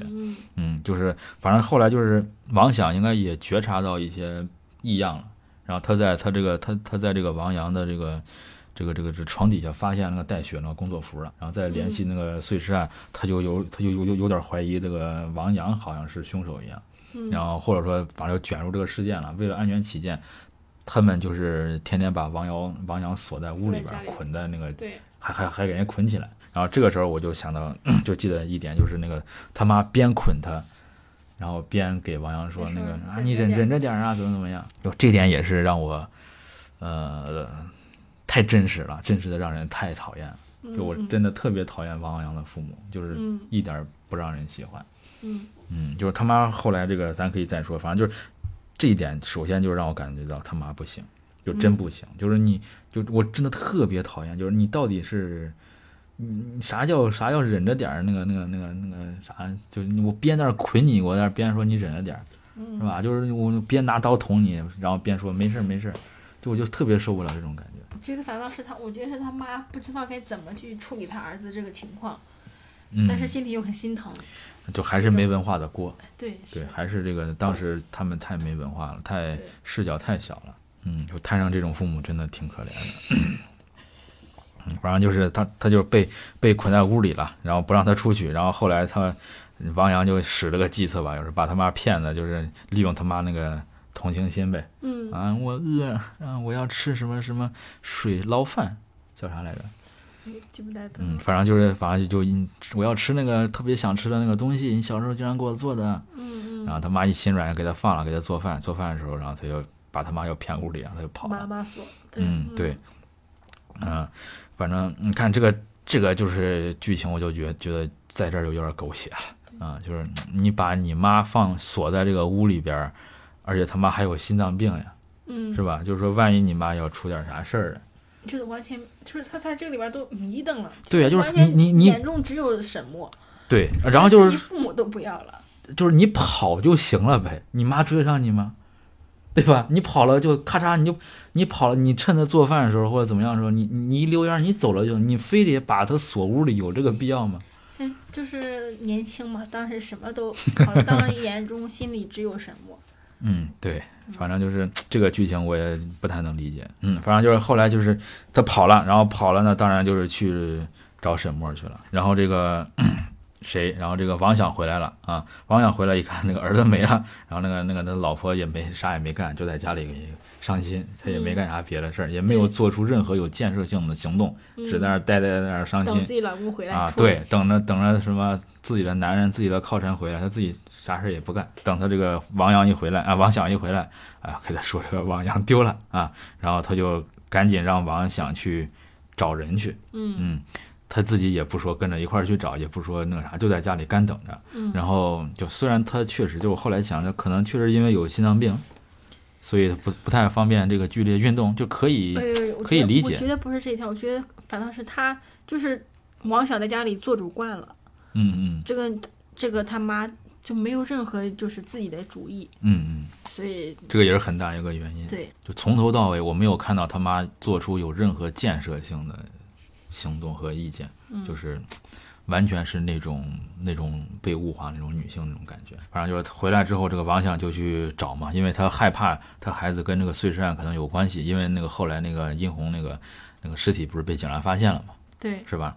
他他怕这个王阳跟他有关系，呃，他就叫上这个彪子跟他一块儿去找。嗯他之前是在他王想那个兜里边翻到一个小纸条，说在那个铁道那儿要去什么时候见面，所以说他就准备去那儿找王阳。嗯呃、他想叫这个彪子一块儿去找，哎，但是 又是好巧不巧，彪子没去，啊，彪子正跟那个丽茹在那儿那啥呢，嗯是吧？嗯嗯，对，就就就就就没去啊就等于说把人家给坑了。如果彪子当时跟王想去了的话，那可能真的就是另外一个结局了。对这，俩人咋了？我觉得不能把沈墨给搞定，嗯是不是？嗯哎，就不会有后边这个事儿了。所以说，彪子真的是你说话不算数啊，你太坑人了。你为了自己的这个一时的欢愉，你坑了多少人？甚至其实间接的也把自己坑了。嗯而且就是例如当时为啥会跟彪子发生那个事情，是因为他对这个厂长已经失望了。他不是说怎么怎么样，他他是他是想先跟这个彪子确立关系以后，把他套住，给自己留个后路。当时他应该已经怀孕了吧？对他可能也是为了掩饰怀孕嘛，就是说那个其实是你的孩子的这种感觉，对，嗯，嗯。所以说例如也是一个，我也不太对我也不太喜欢，我也不是特别喜欢例如这个嗯人吧，就真的没有一个特别让我喜欢的这个角色啊，嗯。嗯，反正就是彪子没去啊，然后只有这个王想一个人去了啊，然后他就在这个约定的这个地点，就是发现了这个一个背影，就是这个谁？沈墨，沈墨正在那儿等王阳呢，新一是吧？年年二十年，嗯。嗯，对，然后他记住这个背影，嗯，他可能没当时没看出来这是个女的，是吧？天比较黑，然后他戴傅玉军的帽子，嗯，然后那个啥，然后这个反正就是嗯特别笨，然后竟然被沈墨给反杀了，也不是反杀了吧，就是被被他给打晕了。这个沈墨摆脱了王想之后，他就去找这个王阳去了，他俩就在这个这个桥上见面了。嗯，之前就是这个，嗯、这算是他们表白成功那个桥吧。啊，一嗯开始那个王阳是，呃，追他那个沈墨不同意，他说你不同意我要跳下去，是吧？然后这个王阳要跳下去了，然后这个沈墨一看他真敢跳，然后后来好像就觉得他这个挺有决心的，然后他俩就在一起了。放过了他死嗯神，第二对次就再也没放过他。嗯，而且就是第一次就是说他那个那个时候那个水他是什么枯水期嗯啊，王阳知王阳其实知道我淹不死，现在是枯水期，对吧？嗯所以我才敢这样的。但是这个时候，呃，应该是已经时间到一九九八年了吧？嗯啊，这个沈墨让王阳跟他一起走，对，但是王阳他毕竟还算是一个比较小的一个小孩儿，哎，对，还挺有良心的一个小孩儿，比较善良一个小孩儿，嗯。他绝对不能说我完全把我父母抛弃不顾，对吧？我？觉得什么，其实这个时候就非常讨厌他，就你让嗯人家选择在他和他父母之间选择，对对对，这种就是嗯就不对。就就太自私了，嗯，而且这个时候王阳，对他说他只有王阳了什么的，嗯。那那是你自己把自己逼到这种境地。嗯嗯嗯，而且王阳还劝他去自首嘛，是不是？这个时候其实，嗯，不知道他成年没有，可能就算成年也刚成年，就是真的是判的话，可能但就是是两个人他也在那个年代肯定会判死刑的，那个年代哦，有可能是吧？嗯，嗯对，对，就是反正就是你哪怕那个啥，你自己跑就行了，你别非得拖人家王阳，对或者说你拖着人就行了。就是他这个人，就是当时可能他也毕竟还小吧，是吧？嗯就是大一新生那种感觉，嗯就是他一看王阳就是好像不爱他一样，或者说他他他要离他而去一样。嗯，他当时其实也不想活了，嗯，然后他是他是真想死，所以说才从这个桥上跳了下去。他一定要当王阳的面儿吗？那不是逼着王阳救他吗？嗯也可以这么解释吧，但是就是说，可能他当时就是想不了那么多了，现在当时只想死，看他就跳了呗。嗯然后王阳可能就是听见了，然后他就下去救他，然后这个啊、费了半天劲把沈墨救上来了，自己没有力气，然后淹死了。对，然后王阳就这个死在这个河里了。嗯嗯然后沈墨一看就，那我得活呀，是吧？那嗯我我现在再去自首，那我图个啥呢？嗯，然后他就很聪明的，他对他其实之前已经差不多想好逃跑计划了。他把自己的那个小拇指给切下来，然后扔到这个石块里，然后把自己的这个饭卡也扔到这个石块里，然后把殷红当成自己，对，然后他就以这个殷红的这个身份，他就跑了，是吧？然后这个让别人以为这个被害人是他，是这个，个沈墨，嗯，然后他就这个殷红，反正也是个陪酒小姐，她这个走了之后也不会有人太关心，嗯是吧？然后他就按照他这个计划，等于说就是这个跑了。然后就是后来他就是跟那个傅卫军就是准备，他其实一开始准备跟跟那个傅卫军一块儿跑嘛，嗯嗯。但是就是说，如果这样的话，可能会有一些后续的一些风险，是吧？等于说跑不了多远。啊、跑不了多远因为，傅卫军当时和那个王想他们两个人不是去银行了嘛？嗯嗯。估计可能有监控抓到什么的。嗯，对，就是说他这个傅卫军其实就是为了让这个沈墨以后就是能安心的以殷红的这个生身份活下对，去我，就所以我就很那个，明明是他犯下了这一切，是他自己哎擅作主张，但是都是别人给他承担的。对嗯，就是，但是怎么说呢？就是错最根的源头也不是他嘛。如果他不被性侵、健康成长的话，可能也不会有这一系列最大的那个罪魁祸首还是这个沈大爷。是嗯，反正这沈墨这么做确实很不地道。对，嗯。嗯，但是你拦不住人家傅卫军愿意，就他其实跟那个他也是没有办法。他其实我觉得他俩其实能跑，就是他俩要是真的想跑的话，我觉得就是应该是有希望，就是说跑不了多远，对跑不了多远，嗯对，因为这个傅卫军他毕竟被傅卫军失了失傅卫军只要他一失踪了，我觉得可能会引起别人的这个怀疑吧。傅卫军可能就是为了让这个坐实这个沈墨已经死了，然后那个那个那个那个殷红是这个走了之后这个身份是吧，或者是坐实这个事实，他就故意拿这个这个这个汇票去这个银行，然后这个被银行人发现这个可疑，报警就把他给抓了。嗯，哎，那到这儿就是这个，请教你这个学经济学的人，这个商业汇票是个什么东西？就是一般人咱取不出来是吗？或者说你拿一个大额商业汇票，就很像那去商去银行取的话，很像贪污那种感觉，他这个商业汇票也有可能是他公司的？就是那个卢总的呀，就是卢总准备那个给那个华康的嘛。他连他本人签名都没有，他他就让人家拿去了。他汇票不是这么一个简单的个东西啊，他又不是支票。哦，倒不是说必须得等到什么固定期间才能取钱，就是对，因为他是到大额的话，他不可能说我今天要取，马上就能取出来。哦在那个年代好像是九十万美金还是哦多少？哦就是这么大额的话，肯定不可能短期得提前预约。哦，而且我很怀疑他这种应该是公司的这种嗯嗯名义，对公的话肯定不可能随嗯，便你个人就一一个人这这种身份长这样对穿成这样来取，就很容易招人怀疑是吧有？公司的章啊什么的才能哦去取钱。所以说那个卢总一开始就在骗他们，对，就是你哪怕拿拿这个东西你也你也嗯你也取不出来钱是吧？嗯，嗯，傅卫军后来他也知道了，所以说他故意就是以这种方式被抓。对他肯定是去银行，你肯定看到他长什么样了，嗯，是，然后他以此就。对，以此他就等于说，呃，揽下了所有罪名了吧，就可以让这个谁，可以让这个沈墨相对来说比较安全的，就嗯能能继续活下去，嗯是吧？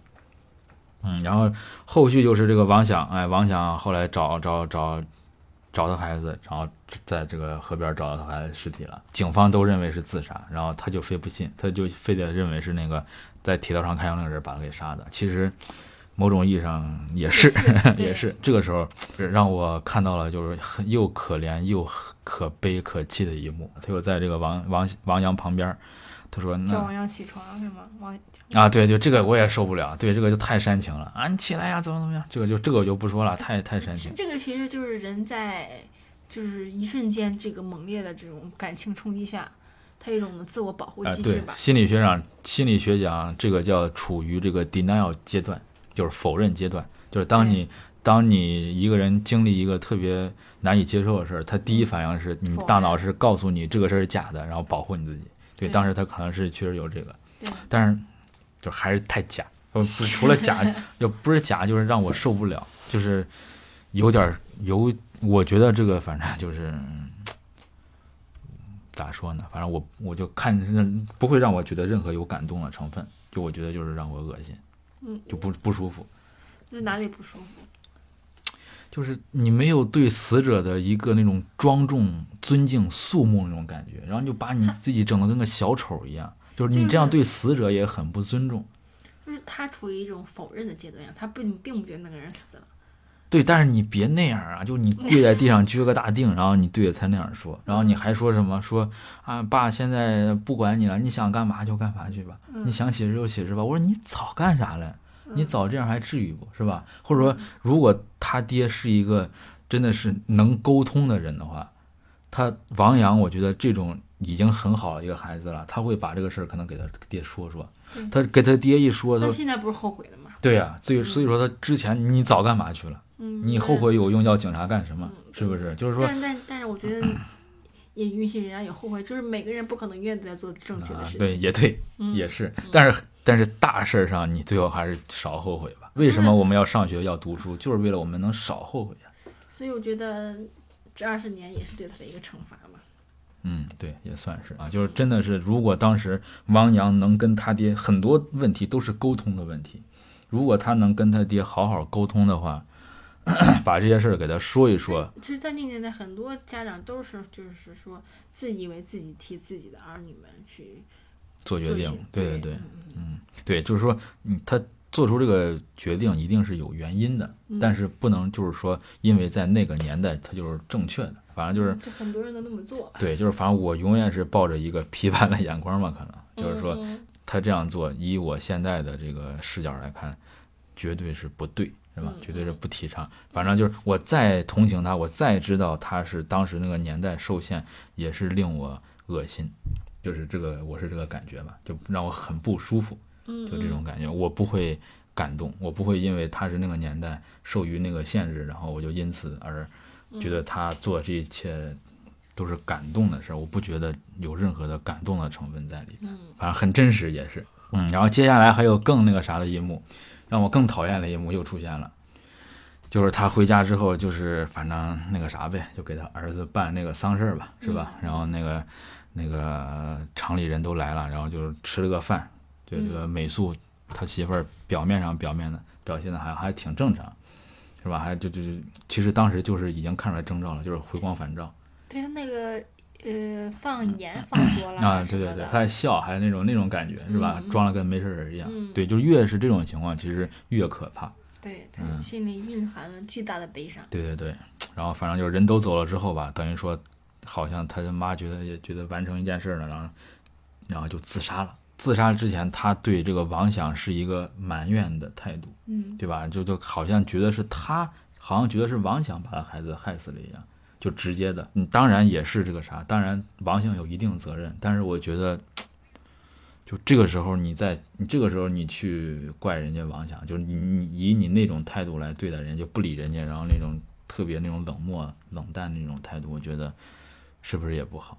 对，他就可以理解，解，但是他也没有考虑到如果他死了，就是她老公该怎么办。对，而且就是你干嘛去了？就你啥都没干，你就在家干坐着，你没有做出啥这个贡献。他，觉得就是也就是他觉得就是是王想的专制，嗯，是。嗯，害了自己的孩子。对，就是我觉得他没意识到这点，他意识嗯。他意识不到这点。嗯。啊，他就是怪他，他就是怪王想没把他孩子带回来，他没有想到那么深，他想不了那么深，他就是说啊，你怎么不把我孩子带回来，是吧？就是说，你不想想你自己干嘛去了？你自己为啥不去找找人，或者说你自己去也去帮忙找找，或者你动脑子想想呀？其实我觉得，就是在她孩子死的时候，就是她孩子死了之后，她应该也知道她老公跟她一样有着巨大的一个悲伤在，嗯，就两个人就该互相扶持，是吧？。对对对，但她最后就是以这种方式解，也很不负负责任。对，结结自己的一生，她有没有想过她自己的老公？对，而且就是说，你不能就是你不能把错全推到王想身上。嗯就是之前你你怎么说了？说难听点，你也是个帮凶呀，对吧？就跟那个沈大爷他媳妇儿一样，就看着沈默被那个欺压，哎，被侵犯。那个他也是，他王想就是不跟他沟通的时候，你也没跟王阳沟通呀。然后你，然后或者咱退一万步说，就是王想把他锁房子里边了，是你把他放跑了呀。她，我觉我觉得他自杀其实也有一方面是他自己有有点有点内疚是吧？对，自己不原谅自己。是，反正就是他的这个自杀，反正我也不太能接受。嗯就是他还他自杀还有一个很重要的原因，我就是觉得这个是很多家长的一个通病，就是他没有自己了，他以他全部以他的孩子为中心在活，孩子活了，他没有活着的意义了，他不知道自己为什么活着，对，吧？就是你，就是任何人不能为了任何人而丧失自己。就你再爱你孩子，你再爱你老公，你不能丢失了你自己，嗯，对吧？人家爱的也是你自己，不是说没了你的那个自己，是这个意思。其实离就是哪怕就是就是这个王阳，就他死了，哪怕嗯他活着，他有意识，他也不会想让自己的父母因为他死了，所以他父母要跟着他一块儿去死。对对就对对对，死去的人已经死了，活着的人你依然要好好的活着，这样才能对得起死去的人，嗯，对吧？毕竟你你现你活的现在是他永远达不了的嗯一天，是，对吧？是对也是对王阳的一种负责。嗯，对所以他，妈这种这种死亡就是一种不负责任，就还是没文化。嗯，嗯也是一种逃避，其实嗯，内疚，反正都有吧这种情绪。对，就这种父母，我是就是咱不能否认他可能真的很爱这个孩子，但是他这种爱是不健康的，是不对的。就是你你首先一定要活好自己，然后你再说说孩子，再谈恋爱，再结婚，再怎么样。你首先一定要把自己活好，是吧？就很多人就是说什么那个啊，那个什么。我爸妈的梦想都没有实现，就为了这个供你上学。我特别讨厌这种说法，就你不要把你的梦想移植到你孩子身上，你有本事你自己去追寻梦想。他这样陷入陷入了一个这个循环了。嗯，就是说，你对你的孩子，你没有实现梦想，然后你供你的孩子，你的孩子也不会实现他的梦想，他会再供他的孩子。嗯，你一代一代下去，你你每一个人都是为了为为了未来，没有一个人为了当下。你这个活了这么几千年，有什么意义？一直在原地踏步，而且这种也不会导致什么好结果。你这个一定要自己先活明白，你有你的人生目标了，对吧？你你实现你的梦想了，你你再去谈娶妻生子之类的这种事情，不要把你的遗憾遗传给你的下一代对。，其实就是不要把你的思想强制到别人头上。嗯，对，嗯，反正就是，嗯、这一对夫妻吧，反正挺让我那个啥，就我当时反正也是，就真真的觉得很可悲，很可叹，对但是一点儿都不令我感动，我反正没有被感动到。这这这没有什么可感动的。然后反正就是 王阳，那王想突然儿子没了，老婆也没了，然后这个时候他就打算自杀了，嗯，但是打打算卧轨是吧？他也不想活了。嗯然后在这个这个时候，他就那个啥，呃，突然发现那个轨道旁边有一个弃婴，对对吧？就是他后来那个儿子叫王北，哎，就这个孩子也是给了他活下去的意义吧。对，嗯，但在这儿我也我也不理解，我也 我也不支持这个情节。嗯，嗯，就是说你你看来你还是不是真想死呀？就可能说有点难听啊。他觉得就是他发现了这个儿儿童嘛，发现一个婴儿，嗯有义务照顾他。嗯，对，他就是说你要是真的心如死灰，我觉得你也不会管这事儿，嗯，对吧？就是他其实可能也不是真的那么想死，或者说他暂时找不到人生的目标对对对对，就是说他还是把他人生的目标寄托在另外一个人身上了，他没有真真正正在自己的人生中寻找意义，他还是觉得我活着，我可以再去照顾另外一个人，我可以再养活另外一个人，他他还是没有寻找到自己为什么要活着，他还是没有在为自己活，嗯，是吧？对，嗯，就是说可能当时就觉得啊，这是上帝的感召，这个在我旁边有一个弃婴，好像怎么怎么是上帝的召唤一样。就是别管他咋想，我觉得这个我觉得王想也不是说特别，这那一刻他还是跟以前没啥区别，他还是把自己寄托到另外一个人身上。就是人活着绝对不要把你自己寄托到别人身上，或者别的事情上。他要不就是把自己寄托到工作上，觉得这个工作可厉害，一下岗自己感觉白活了一样，是吧？这个只是一份工作，你下岗了，你你可以干别的去，你这个君子不器，是不是？你有很多事情，世界这么大，你可以去干一些别的事儿，对吧？不是说你没工作了，你下岗了，你人生就没意义了。这个工作只是你生命中很小的一小部分，对吧？对对就是他就太那个啥了，然后这个这个这个这个儿子一死，他也觉得没意义了，对吧？他死，咱说一句还是那个啥的话，他死是他死，跟你没关系。你人生的意义不是由你的儿子来完成的，嗯，你该活你的活你的，是吧？或者你真想死了，你也不会因为另外一个人小孩儿就不死了，你还是把你的人生寄托到别人身上了嗯，其实中国很多这种都是，啊！对，很多这种人，嗯啊对为别人而活，对对对，就是你小时候为父母活，然后为老师活，然后为领导活，然后为媳妇儿活，然后后来为孩子活，从来不为自己活。对，就是当所有人都在为别人活的时候，没有任何意义。你就每个人就为你自己活就行了，很简单，对，不用为谁活。当然了，就是这部剧，我觉得很好的讽刺了这一点。这部剧绝对不是在宣扬我是在为别人活着好，他这部剧恰恰是在讽刺这一点，是在批判这一点，就不要为别人活着。好，然后就是反正这王想就决定也继续活呗，是吧？啊，下，然后这个下岗了，然后那个彪子也下岗了。彪子，彪子为啥下岗了？彪子是在这个 职工大会上发现厂长跟那个丽茹偷情了，哎，送他那个绿毛绿围巾 这个我觉得设计有点太太写太刻意了。对，是吧现实中不可能，啊，对，反正就是他俩都下岗了，然后因为这个丽茹的事儿，因为这个厂长的事哎，他们都下岗了。下岗之后，他们就这个开始了开出租的生活。时间一转眼就到了二零一六年，嗯，十八年之后，发生了我们刚才之前说过提到那一点，就是彪子他这个买了个新车，是吧？嗯拿他媳妇儿的钱，然后这个好巧不巧，就是这个车子还被套牌了。嗯然后这个套牌的这个车，然后在这个汽车站撞了一个人之后逃窜了，然后被撞的那个人，那个来到了小路的那个药店买药嗯啊，然后那个小鹿觉得有点那个啥，有点可疑，还拍了个照片儿，嗯嗯，拍下来了，嗯然后给王想一看，王想一下就断定这个就是他以为是当年杀害他孩子那个凶手。嗯是吗？就这一段，我觉得设计的，嗯，有点巧。就虽然说无巧不成书吧，但是这一段设计的太巧了。就是你这个套牌套了正好是你的牌儿，然后就是这个是不是太太巧了？对，嗯，反正就当时让我这点是有点出戏啊。然后反正就是后来就是他们也是就是那个啥，就是就就是去找这个套牌这个车这个人嘛，是吧？啊，然后这个小鹿，呃，就假装跟那个啥，跟那个人约定好，在那哪儿哪儿给他送药，嗯然后他们这帮人就跟着这个小鹿去，想把这个人抓住，是吧？嗯啊，然后这个在这个尾随的过程中，然后那个应该是彪子那个右右眼跳了一下嗯啊，这个时候这个时候特别搞笑啊，嗯 就是说东北可能确实是这个 有点封建迷信，嗯挺好玩的还，呃右右眼跳，他又给那个谁。给那个谁说，他好像之前就已经有过一个类似的情节了，好像是那个这个这个王响好像之前也跳过是吧？嗯然后他那个往右眼上边贴了个白纸，对啊，就是为啥为啥贴了个白纸呢？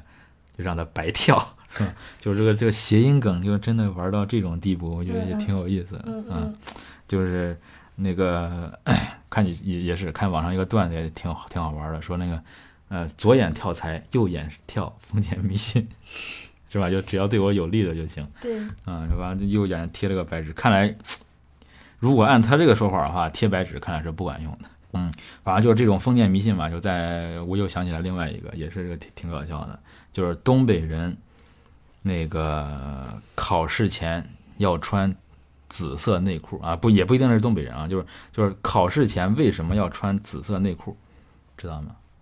不知道，因因为因为指定能行。这不跟上上上大学的时候 吃一个吃一个油条俩鸡蛋是吧不？是上大学的时候，嗯宿舍墙上挂个啊，挂科比不挂柯南。嗯挂柯南挂柯南照片，嗯，对对对挂柯南啊，对，挂柯南，对对对。然后就是我之前就是也是在网上看的，就是为啥跟你解释为啥这个考试时候要穿个紫色内裤，因为指定能行啊嗯嗯，指定不行，我是不行。啊！对，那你这封建迷信就是经不住人解释嘛，一看就是迷信，是不是？嗯然后底下我就记得当时有个人这个神评论，就是说，那你也可以咬一下自己的屁股，因为肯定能行。嗯这网友们都太有才了。嗯，反正就是，反正也是侧面告诉我们吧，这封建迷信都不可信，是吧？啊，你怎么解释都行，然后哪怕你信了，贴个白纸也没用，是吧？反正最后也没用，这个小鹿最后还是被打晕了啊，嗯也没看着那人是谁，也没抓住。然后这个时候，王想和彪子就想到了另外一个人，就是这个马德胜，就算是当时的这个负责这个碎尸案的这个警察，嗯也是跟这个沈墨那个案子有关系吧？嗯啊，他当时是因为，就是他其实已经知道这个沈大爷对沈墨儿实行过这个性侵，但是也是没啥证据，而且这个沈大爷他好像也是有点门路的人，对，是吧？有点关系对，马德胜啊，后来在演的时候，不是说演他去找这个沈大爷，嗯还打了，对对他动私刑了嗯，然后一气之下，他等于说辞职。哎辞职不干了，是吧？嗯反正也是被他后来那个那个那个小同事小李给这个这个这个篡位了，算是。然后，但是他当时是对这两个案子都是还是有所涉及的呗。然后这个王想跟这个彪子就去找到这个马德胜，然后他们就一块儿这个办案，然后他就这个追这个人，然后这个利用他当时的一这利用利用他还有一些的这个人脉关系吧，就是找到了这个套牌车的这个这个这个卖家，算是就是当时那个老邢啊邢科长，哎，就是嗯、这儿我觉得设计的也有点巧了，是不是？当时我记得是那个王想是憋不住上厕所，在厕所里边发现这个线索的对，啊，就是我觉得有时候这太太巧，就巧事儿太多了，反而让人又有点出戏。嗯，嗯，反正就可能这个情节上设计的要是再没有那么巧的话，可能更好。对，是吧？嗯嗯，然后后来就是，反正继续，反正又发生了一些这个巧事儿吧。然后就是彪子，就他们就去找这个买，就先是抓住了卖的这个人，是这个之前那个邢科长。然后他们再去再再去抓买的那个人，然后买的那个人是彪子在买彩票的时候，在那个彩票店里又偶遇到他，又把他给抓住了。啊，这个又是比较巧的一件事。嗯嗯，反正就又是连续的几件几件巧事，让我觉得这个就是你破案不应该这个运气成分 占这么大。就是因为他们三个都是手无寸铁的普但是你可以通过，就是你可以设计的一些情节，就是你还是通过推理啊，通过判断啊，通过这个思考，对他们就只是普通人，就是、嗯，就就是全凭运气。在我看来，就是最后抓住这几个。对，是吧要不然能时隔二十年。嗯，反正就是后来就抓住那个谁了，抓住抓住这个买套牌车这个人了。嗯后来发现这个人是沈辉啊，然后后来沈辉是谁啊？沈辉就是那个沈大爷他儿子啊，他儿子嘛。对，然后后来这个沈大爷还去这个警局里边，又为他儿子这个脱罪是吧？又为他求情去了，找熟人啊，因为他儿子买这个套牌车嘛。然后马德胜发现对发现这是沈大爷，对，然后这个时候他就他就好像突然间就能把这个线索串起来了，是吧？然后而且就还其中还有一个事儿，就是这个傅义军这个骨灰后来是被人取走了，就死了之后在狱里边。对是吧？被取走了，然后他就把这个傅卫军、沈墨，还有这个殷红这个碎尸案，还有这个不知道港商他联系起来了没有啊？反正就他马德胜就是在一次这个中风之后，然后突然感觉就这个灵光一现一样，他就把这些事儿都这个联系起来了，就知道咋回事了。那王想自然也就知道了，是吧？那他知道当时害死他，他以为害死他的人可能就是沈墨，嗯，然后这个沈墨其实是啥呀？其实是被这个，其实他本来是在内蒙古生活嘛，隐隐姓埋名，嗯他是被这个谁骗回来的？被这个这个这个，嗯、沈大爷骗回来的。因为这个沈大爷之前说过一句话，说啥？说这个，呃，我真的后悔没有亲手杀死他。你记得这句话吧？哎杀死谁？沈墨就是沈大爷，他一直想亲手把沈墨杀死。为什么呀？嗯，因为他觉得他沈墨被别的男人碰过了，他觉得他不干净了。他在这个车里边，他给这个马德胜说过，就是我真后悔我没亲手杀死他。嗯嗯所以说，这个沈大爷其实是一直把这个沈墨当成一个玩玩具玩物，他其实是一直想把后来啊，就是说他一他其当他不能再占有沈墨的时候，他是一直想把沈墨杀死的，就是我得不到你，我就要把你弄死。嗯，但是这个时候沈墨他已经跑了嘛，是吧？嗯已经跑到内蒙古了，他无从下手，也找不着他，但是他一直想杀。等到这个傅卫军的这个骨灰，等他死的时候，他取骨灰的时候，他意外发现这个傅卫军跟这个殷红有通信，嗯他才知道，哎，好像他想，他觉得这个殷红就是沈墨，嗯所以说他也是应该也是通过这个写信吧，是吧？还是怎么着？他就是把这个谁，把这个沈墨给骗回这个花莲市，嗯然后他就让他儿子在这个公共汽车站等着他，只要他一出现，他就开车把他撞死。嗯但是这个沈墨可能确实不是一般人，早有防备，嗯没被撞着，反正就撞撞伤了吧，然后就发现了后，然后发生了后边一系列的这个故事。嗯嗯，然后这个这个时候真相大白了，算是是吧？那就大家都明白咋回事了啊。然后这个沈墨就反正既然你都把我骗回来了，你要杀我，那我还不如我把你也干掉得了，嗯是吧？然后这个时候他就先下手为强，把这个谁给杀了，把这个沈大爷给杀了。我觉得杀沈大爷太简单了，我就怎么样给折磨他一下，通通两下就给杀了。嗯，对，也是，那可能就是剧里边也没演，或者说他可能快接近结局了，怎么怎么对样，是，吧我觉？得像沈大爷这样的人，就让他痛不嗯欲生，不嗯能说随便就两下就让他死了。嗯，对，但也有可能因为他导致这么大一系列对悲剧。也有可能就是沈墨怎么说呢？他其实，咱按照好点儿的推测吧，就他放下了，就是他他他不跟你多逼逼了，一刀捅死你就散了，我我也不想折磨你，就是你折磨过我可以，但是我不想折磨你，我只是以直报怨就行了，嗯是吧？他杀那个谁的时候也是，杀那个卢总的时候也是没有让他折磨太多，是吧？嗯哎，直接夸夸捅死、磕死嗯，就行了。杀那个叶红的时候，那真难，但是也不那也不算折磨呀，那就是还是两两下三下就死了。就也是在泄愤。我觉得嗯，对，当然是在在泄愤，是对，嗯，反正就是他可能也是时间很长了嘛，是吧？就这个这个就我觉得反正不重要吧，啊，嗯反正就把那个谁弄死了，但是这个弄那个谁没弄没没弄死，他他妻子没弄死，是吧？然后后来被救到医院去了，可能是被这个邻居啊大妈听着动静咋，他没来得及下狠手，然后就跑了。对，然后这个他就弄到医院去了。然后这个后来王想就还有马德胜他们就都知道了这个情况之后，哎，这个他猜到这个沈默可能会去医院再把这个谁给结果了补刀，所以说这个王想就在这个医院门口等着。然后等着沈墨出来打他出事，就这儿我觉得也有点假太太刻意了他他啊。，对，就你咋你首先你为啥能确定他要打车，是吧？那打车他为啥就打你的车？就我就不信医院门口就他那一辆车。嗯嗯嗯，就可就怎么说？就你这儿，如果你想这样安排的话，你可以，你可以再多点儿铺垫，对对吧？？比如说，这个王想在出租车队混了很久了，嗯，然后他跟他的这个兄弟们说一声，对吧？就说如果我觉得也可能是他拍了，然后卡掉了，对啊、对，那可能也有可能，对对对，反正就是以咱们看到这个视角来说吧，这儿有又有点突兀了，你可以再加一些铺垫或者情节，让这个嗯觉得更合理一点。对嗯，反正就是阴差阳错，嗯，就是这个很神奇的，这个沈墨就坐上了王阳的这个出租车，嗯然后王阳就把他带到了当时，呃，不王阳，王想的出租车，然后王想就把他带到当时想是当时王阳死的那个地方，对吧？就想是那种。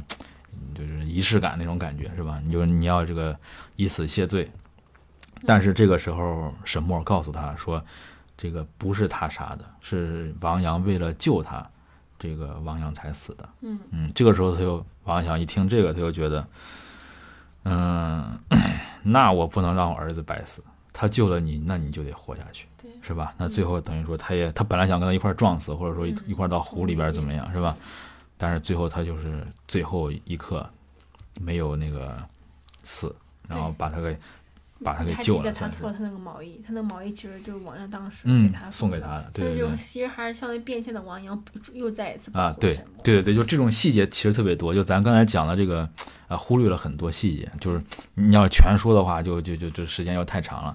啊。好几个系列，嗯，对，里边那个谁，包包括那个巧云，后来也到夜总会，咱没说这个事儿，对对吧？就是嗯。这个细节，咱就暂时先不说了，也不是特别重要吧。嗯。但是这个细节还是设计的不错嗯，反正就是最后大大主线、大剧情就是这个王阳，呃，王想等于算是没有杀沈墨，然后沈墨又把王阳给救了，嗯。然后最后又是非常正能量的那个谁，那个沈墨认罪伏法，然后这个王阳组建了这个新家庭跟这个巧云，然后这个故事差不多就结束了。还有一个就是这个彪子是吧？本来在这一刻快要结束的时候，彪子死了。哎，彪子给死了，就是这个设计的，你觉得为什么？为什么他要最后把彪子要写死呀？我觉得他就是为了就不给你一种好像大团圆的一种结局方式，就告诉你人生就是无常的。嗯，是这个彪子的死，你觉得是人生的无常，还是他的性格的必然吧？他性格必然，但是也是一种必然，对。其实从最开始的时候就已经能显出来他要也反正就也是那种不像能善终的人，对，就是是吧他贪小便宜这种套牌车，对，当时也给他说过，他那就个大大咧咧，生活不仔细，王翔当时刚开始给他说过，他的发动机怎么着有问题了什么的，他也没有在意，对就是还活得很自大，他觉得什么事情都不会发生在自己身上。对嗯，而且就是他就是那种特别性格大大咧咧那种，就是不不认真不仔细，对，太粗心是吧？你嗯开车的时候你在那儿看那个那个那个那个彩票，是不是？嗯就还是真的，就大家做啥事儿一定要小心，一定要认真，真的不能掉以轻心。嗯你就感觉我看了一眼，那个没啥事儿，是吧？他其实我觉得他之前这样干了无数次，就开车的时候不专心，然后这个无数次，那么你早晚有一次你会你会这个死在自己手上。对，这个就让我想到那个低俗小说里边也有这个桥段，就是每个人他最后怎么死的这个结局，其实都是跟他的这个性格或者说他的很多方面前期都有很大的铺垫。对，嗯，最后我忘了那个人叫啥了，就是那个长头发那个人在那个厕所里边死的时候，就是他他也是一个特别就是有点不拘小节那种不专业那种人，到别人家里边。本来是去搞暗杀的，好像是，然后一看没人儿啊，那没人儿，我这个在人家家里边上个厕所吧，然后在那蹲坑呢，然后把枪又放外边，他就觉得这个万无一失，他就觉得很掉以轻心了，结果被那个布鲁斯威利斯给突突了，不知道你有印象没有？嗯，反正就是就是很很多事儿就是这样，你就是人还是不要掉以轻心，活着任何时候都要小心，是吧？就是这个君子不立危墙之下，嗯你最后的怎么死的，都是你你其实都是你自己造成的。嗯是吧？哪怕不是意外死，你最后得什么病死，可能都是跟你平常你选择的生活方式是息息相关的对。你吃这个，然后你熬夜，然后你不锻炼，对吧？最后你的死因都是跟你的这些你的选择是有关对系。，生活习惯，嗯，所以说咱一定要一定要注意，嗯一次两次 一次两次没事儿，就是你这样次数多了，死神真的看不过去了，就对，是吧？嗯，不会放过你的。嗯，而且特别有意思一点，不知道是作者还是导演，他有意为之还是怎么样，他那个突然冲出来那个大货车，不知道你发现了没有？嗯，好哥，是那个好哥货运，是他那个例如他新的相好的开了公司的那个，嗯，这就 挺讽刺的，是吧？对就是我倒不觉得有啥阴谋论，但是就是这一点也是挺让人唏嘘的，对就感觉这个彪子该让位了，长江后浪推前浪。对，命运啊，是，但是就是哎，就是彪子真的不算是啥坏人，对，他这个结局让我也有一点儿。唏嘘。对，嗯我不觉得他是个该死的人。对就他再怎么样，他不不罪不至死。之前就是看《三国演义》的时候，这个诸葛亮有说一句话，叫这个“悠悠苍天，何薄于我”，就是我没干啥大坏事儿，为什么要这样对待我？就老天你为什么要这样对待我？就跟诸葛亮一样，他就很多人都会发生在什么事情？为什么会发生在我的身上？我又没做过什么坏事，嗯，这就是一个概率的问题。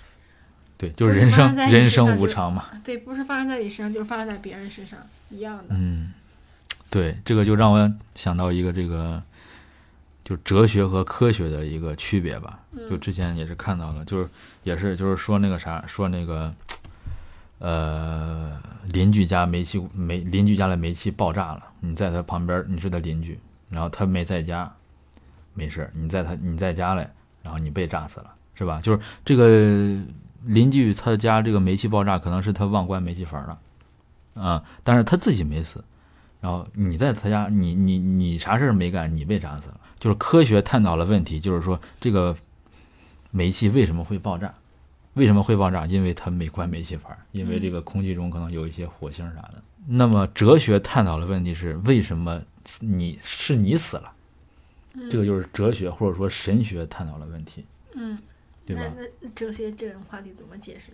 嗯，没啥解释，解释不了。就是你要神学的话，强行解释，就是上帝一切自有安排呗，对是吧？就是神学的话，就是说你上辈子造的孽，让你这辈子来嗯还，或者说你这神学不。等于宗教，你这样说有点像宗教。有时候咱真的说不好。你说你解释一下为什么他没关煤气阀死的是我，你没法解释这个事儿，谁都解释不了。嗯，行，反正他这个彪子是死了啊，然后最后就是还是以王想的这个最后，对于王想来说，好像又是一个 happy ending 一样，是吧？挺团圆，挺美满，跟那个。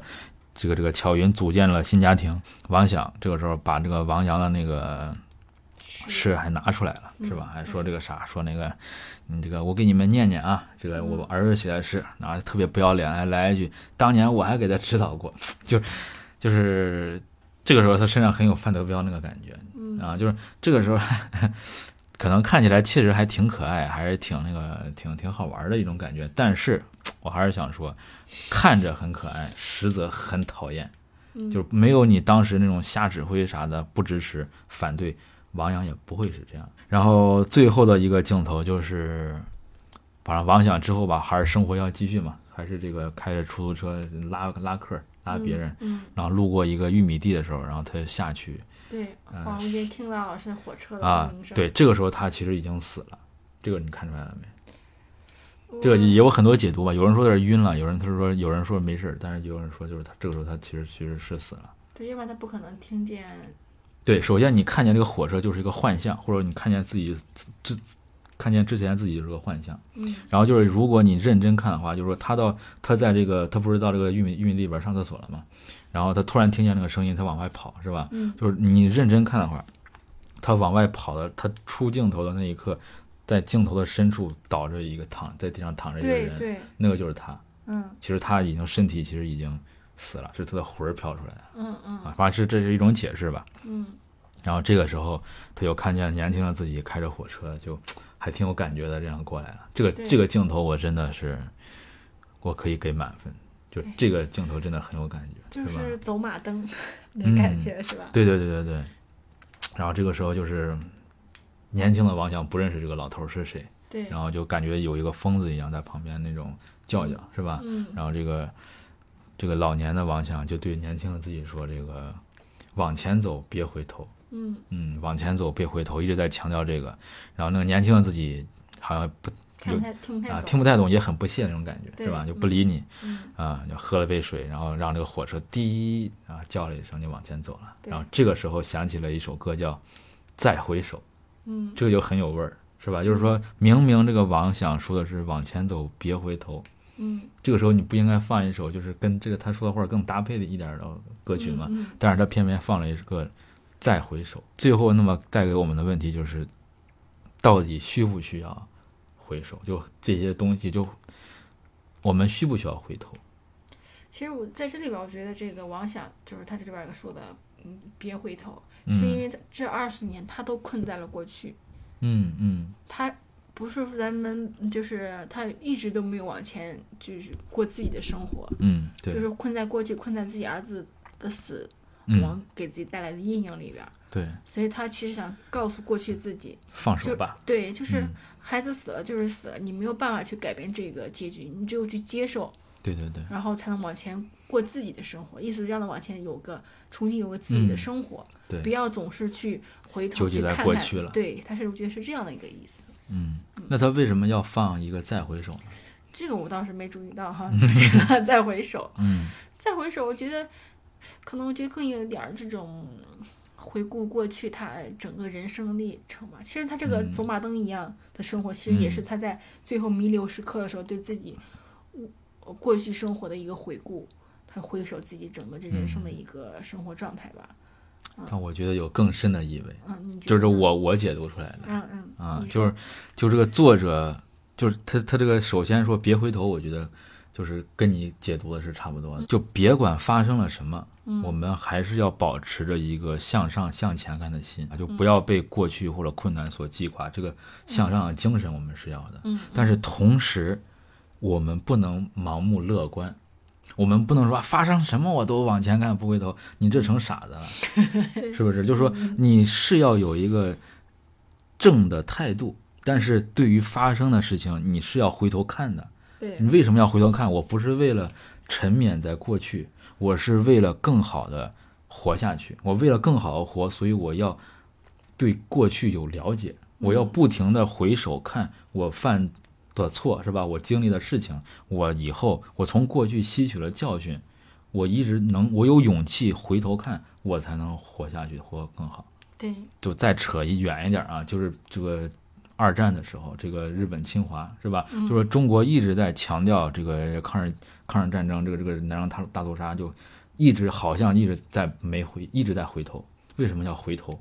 就是说，我们回头不是说我们要强调这个民族矛盾，我们我们要恨日本，我们要这个世世代代跟日本干，就是它不是这个目的。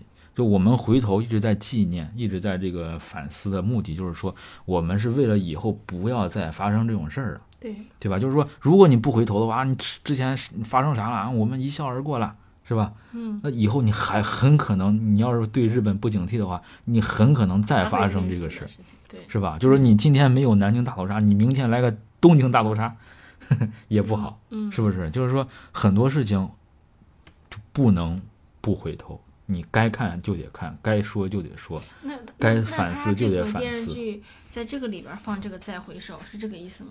对呀、就是说你不能对东北的那个年代发生的那些事情，你说就过去就过去吧，你不能说就是说啊，它已经发生了，已经很痛苦了，我们就不要再回忆了，这个态度是不对的。嗯，就是当时下岗呀，或者说当时这个东北怎么怎么样衰落，它是造成了无数的家庭的破裂，嗯是吧？就是说咱可能体会不那么深，但是如果你多就是看一些当时的纪录片也好，或者文学作品也好，你应该能感受到，就是嗯这个下岗呀、下岗潮呀，或者说当时东北一些变革，它真的是这个，就当时下岗这个治安特别乱。就为啥这个好多东北都跟这个啥呀，都跟凶杀案有关系，就是跟当时的社会这个动乱呃动乱、下岗这个人民生活不稳定有很大关系，是吧？嗯就是说我们为我们不是说这件事发生过了啊，不能提，不能说。然后已经发生过了，你再说就是什么吃人血馒头，你不不要说这种事儿了。那么多好的事儿你不说，你天天对个这个说，嗯就不能有这种态度。嗯对吧？就是说有你发生的事儿，我们还是要回头看的，一而且要从中吸取教训，嗯然后确保这种事儿不要再发生了，嗯是吧？我觉得他最后用了一个这首歌很有意味，这个就是那个啥，再多扯一句，就是嗯跟我那个。有的时候我在 B 站上发一些视频也好，或者说发的一些这个一些别的东西也好吧，对吧？嗯就是说嗯可能有时候我说了一些，就是看起来不是特别那个那个那那阳光的事情，我揭露了一些黑暗吧，嗯是吧？揭露一些某些行业里的一些黑暗，嗯对吧？就就有些人就会说，嗯大家都知道这个事儿，你说出来为什么要说出来？是吧？或者说嗯你说这个有什么用？你这制造什么什么焦虑情绪，什么传播负能量？就是嗯我就是我我真的是在，就是你从我的视频里边看出来的是这个吗？对吧？我我我绝对不是为了给你们制造焦虑，我又不用，我又不是卖药的，是吧？我又不是反倒说这个话的人，他其实本身挺焦虑的啊，对，就是这这我讲就是你你心里是什么样，你看到的风景就是什么样，是吧？就是我的目的明明不是这个，我 我让你看到这些东西是为了我们以后能不这样，会更好，对吧？我就是说这个你为啥天天这个学习这个嗯侵华战争、这个南京大屠杀这些纪念，我不是为了这个沉湎在过去，我是为了以后不再这样，是不是？嗯哎，最后这个电视剧这一点我觉得就非常好，嗯就是它既给你一个积极向上的态度，但同时又不能太过于盲目乐观。你该看的那些事儿是吧，或者说该那种反思的、该正视痛苦的时候，你应该去正视它。你不能说我这个太盲目乐观，对对吧？对，嗯嗯，没没想到赵老最最最后这个分分享的还这么深层，我 还以为想我想的其实就是他回顾整个人生有一种，就是可怜、嗯嗯可叹、可悲的那种。嗯，就当然也有可能是我过度解读啊，但是就是反正是我看出来的，嗯我觉得这样他，我觉得作者还是一千个人有这样看哈姆雷特有一千个，同样的，你在这里边也同样有自己的一个见解。嗯，对对对，嗯，行了，那到此为止，我们这个剧情就算是串完了，是吧？还是挺嗯长的这个故事，嗯啊，那最后剩一点时间吧，就是再稍微再结个尾，嗯嗯，我就这个，呃，最后这个玉米地，我觉得挺那个啥，让我觉得也挺不错的，而且嗯而且就是还有一个，就玉米其实也挺能代表东北的，不知道为啥，是吧？就不知道为啥，我一想到这个玉米地，就是可能一些广告里边儿，呃，可能是吧？就感觉也挺，就是代表东北的不仅仅是雪和冬天，很多对这个大米，然后这个玉米其实也挺能代表东北，就很多东西其实都能代表东北。但是之前很多作品一讲东北都是什么这个天寒地冻那种感觉，是吧？嗯嗯但是这这个作品它就突破了这个刻板印象嘛，可以说，嗯就是说这个整个故事都是发生在夏天，没有冬天，没有雪，但是你还是觉得它很东北，这个我就觉得很成功。嗯，然后还有一个就是挺有意思的啊，就是这个警察啊，或者是这个王想到最后，他有没有推断出来这个是王阳抛的尸？就是王阳有没有他有没有就是你看这剧里边好像没显，嗯就剧里边没有显出来他爹或者说这个警察最后分析出来第一个这个抛尸的是王阳。是吧？嗯因为他已经死了嘛。但是就是说到最后有没有人能想到，或者说他电脑能不能想到？最后应该其实他会想出来吧？他知道，他就对，沈墨再给他讲这些故事，这些串起来之后，他应该明白了，是对吧？对，那警察呢？警察应该也会想到吧？嗯，就这个我这个也是我自己都没有想到，我是后来在网上看到别人这样讨论，我觉得这个这个观点也挺新奇的。就这这部剧能让人遐想的地方太多了。对，我觉得最后沈墨他进警察局，他去嗯陈述了整个当年事件的时候，他也会把这个事情说清楚，嗯，可能有可能，他没有什么可隐瞒的了。他已经住监狱了，他有什么可隐瞒的？但是他想保保，他想他想保存这个王阳的名声呀。他他说王阳那个没有没有干过事，都是我干的，或者都是傅玉军干，他也有可能这样说呀。他他想保存这个王阳的好就是王，阳又没有杀人，只是抛尸，而且那也是是共犯呀，那也是你把一个人你扔到那个风那个那个那个那个炉子里边，那也是个共犯，是吧？但是你，如果你想得到救赎，那你就要把你所说的事情都要，嗯就是你已经没有再去隐瞒的意义了，都到了这个年龄这个阶段，嗯，也没有可以恨的人了。对，他就他就想就他就就是想把王阳的那份美好保存下去，就不想说这个事儿嘛。他还是自我感动似的把这个事儿他自己揽下来，或者推到傅运军头上也可能，就有可能。我觉得他也不会推到傅雨军头上，他啊。其实他觉得他对傅雨军其实也挺抱歉的，是，他可能推到自己身上有可能，嗯。但我觉得就是他不是在这年轻时候谈了，嗯，我觉得这个时候反倒，因为其实很多人已经不记得他们了。嗯，就算他想保存王阳的名声，已也没啥经王阳的父亲记得他，嗯。剩下的谁记得他？对，对，没有任何意义，反倒这样子对谁都是一种救赎。有可能，嗯嗯，对，反正就值得讨论吧这一点对，是吧？就是当时我看到这观点的时候也觉得挺那个啥的，嗯，嗯，然后那最后你有没有想对剧中的人，某个人或者某几个人想想想不想对他说什么话呀？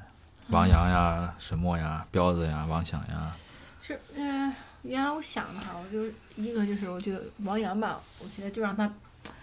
就是告诉他不要恋爱脑，就告诉他，就爱情很很美丽，嗯，但是你除了爱情之外，你还有你自己，对。你还你要爱惜你自己，对你先要爱自己，才能去爱别人。对你爱惜你自己，然后你还有爱你的父母，对，对吧？你不要说是为了沈墨这样的呃女生，嗯，然后你就是一股脑的投到这个里边，就是最终也就还是见色起意。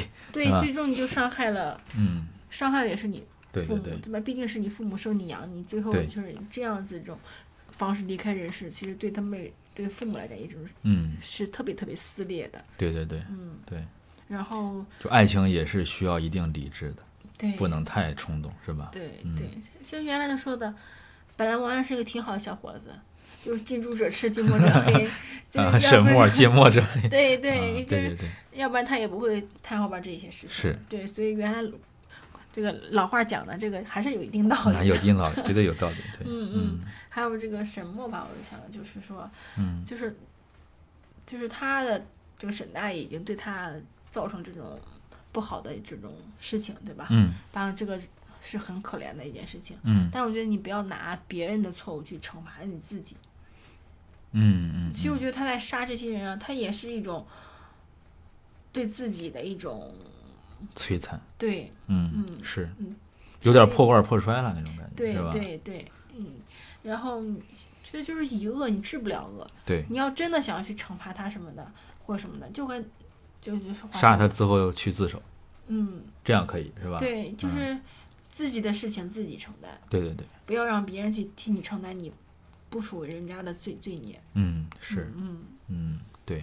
嗯，还有还有吗？其他人我觉得没啥太大感觉了，是吧？对其他人就是没什么太大毛病了，说了好像也不管用。嗯，对，嗯嗯嗯，那就我说吧，就是我，我只想对王阳说，嗯。嗯，我就想说这个，嗯、错的不是你，嗯，就是 是你？你是一个很特别美好的存在，嗯。嗯，错的不是你，这个是你的父母吧，或者说你的这个家庭，或者说你可能沈墨有一部分责任，就是如果你真的想写诗的话，就是真的希望你能坚持下去，不被别人所动摇。嗯。如果你真的不想复读，不想进厂，你想做你自己的事情，我就很支，我就很想支支持你。怎么感觉在像说某人呢？就对呀、就是你评价某人的时候，其实，在某种意义上就是在评价你自己嘛，嗯，对吧？就是嗯就是这样的。嗯嗯，我就我就觉得，就是王阳可能有时候太还是就是，毕竟还小，是吧？就嗯，太受别人影响，太被别人所束缚。是一个然后很单纯、真诚、真挚的一个小小男孩。对，然后他写诗其实写的很好，那首诗是吧但是只有在得到了沈墨的认可的时候，他才好像自信了一点。但是我又觉得，你要是想写诗，你不用得到任何人的认可，你嗯想写你就努力的去写，你热爱的话你就去追求，你嗯不用考虑，就你不用考虑你的父母或者对你的期望或者怎么样，只要你别太过分。当然，当然，是他也当然是任何人也都想要得到其他人的认可。嗯，就是是，就是我们都想得到别人的认可，但是一定要意识到别人的认可没用。嗯，就是你成功与否，你你的人生过得好与不好，不在于别人怎么看待你，而在于你自己是怎么过的，对吧？哪怕我这个书，我这个诗，我写的没有任何人看，但是我就觉得它就是好的，嗯那就是很成功的了。我就觉得很成功了。你要是想，你要是喜欢写诗，哪怕最后，哪怕最后是这个由于现现实原因，你是这个边在厂子里边干活边写诗，那样我觉得也是可爱的。嗯就是一定不要放弃这件事情。对，嗯，行了，那最后，嗯，可能还有一点点这个小感悟吧。嗯，就是还是就就着刚才王阳那个话题，就是真的，我觉得，呃，文学的力量，或者说文艺的力量，或者说嗯文字的力量是很大的。就是真的很希望，嗯、就是可以通过这个剧，或者说通过王阳，嗯，能让嗯能有更多的人喜欢写诗或者读诗。嗯之前我看过一句话，反正就是说，说诗是对生活的匡正。我觉得这句话说的很好，因嗯为诗里写的都是美好的，都是特别真实的。但是你嗯生活中很多东西都是虚假的、虚伪的、肮脏的，嗯对吧？我们需要星辰大海，需要诗这种东西给我们的生活一定的光明，或者说一定的指引。对，有一定的浪漫。嗯，对，就是你你的生活不能只真的不能只是眼前的苟且，嗯一定要有诗和远方。嗯，这个我觉得是，就是就很多人，我就我觉得啊，就很多人其实已经不在乎诗和远方了。嗯很多人一辈子就活在苟且里。这个剧里边的很多人都在苟且里活着，他根本就没有诗和远方的追寻。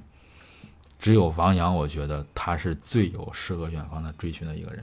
然后我自己的还有一点感悟就是那个，嗯、就是，嗯、勇勇于让别人勇于去改变，或者说勇于让别人勇于让别的东西来改变你。就是改变其实不是一个坏事，嗯嗯，就是很多时候大家都会觉得改变是一个坏事儿，好像就跟我承认我之前不好一样，都不想去改变。嗯但是我就是觉得，呃，有时候只有你改变了，才代表你进步了。你要是一直没有改变，代表你这个人从来没进步过。对，就是你只有在你的认知、你的意识在每一天不断更新的时候，在每天不断改变的时候，你才会进步。嗯是吧？就是为啥我会有这个感悟了？就是我之前其实是真的很少看国产电视剧，就很少。我看过几个，就真的不想再看了。就当然也有一些优秀的啊，我之前也说过，比如说《武林外传》这种，是吧？这还是很不错的。但是凤毛麟角，嗯以至于我这个国产电视剧我真的看的特别少。嗯啊，嗯、但是就今年真的对我来说是一个特别大的一个改观的一年，嗯就是先是狂飙，其次是这个漫长的季节，嗯就是让我意识到我对国产剧真的有改变了，有改观了，嗯然后我对他真的有信心了，嗯嗯，就是。呃，我觉得就是电视剧真的改，就这这两部剧吧，起码这两部剧真的改变了我，就让我跟以前不一样，就让我进步了。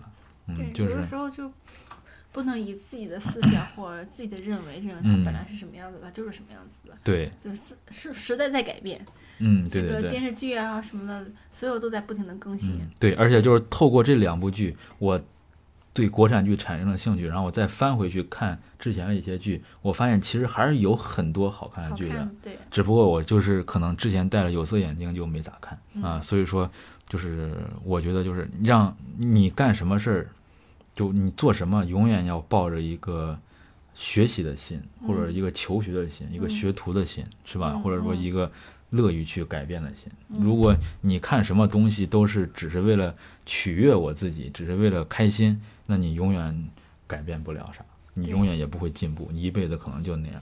但是如果你干什么都能从中吸取到一些东西，然后你慢慢的可以怎么说呢？就是嗯，慢慢的改变，慢慢的进步。嗯我觉得这个是非常重要的。这这部剧真的不简单，就是虽然我们可能一开始就吐槽了剧里边的一些人，是吧？哎，嗯嗯，但不是在说这个剧不好，反而恰恰是在说这部剧演得好，对，所以这个人物都比较形象，所以你才会对，特别的鲜活。对，嗯，是。行了，那你还有没有什么想补充的了？没有了，没有了。嗯 嗯，那最后让我们在王阳的这首诗里结束吧。行，让我读一下。嗯那个读的可能不太好啊，请大家见谅。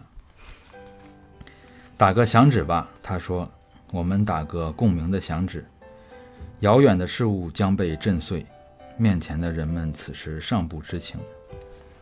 吹个口哨吧，我说，你来吹个斜斜的口哨，像一块铁，然后是一枚针，磁极的弧线拂过绿玻璃。喝一杯水吧，也看一看河。”在平静时平静，在不平静时，我们就错过了一层台阶。一小滴眼泪滴在石头上，很长时间也不会干涸。整个季节将它结成了琥珀，块状的流淌，具体的光芒，在它身后是些遥远的事物。再回首，泪眼朦胧，留下你的祝福，寒夜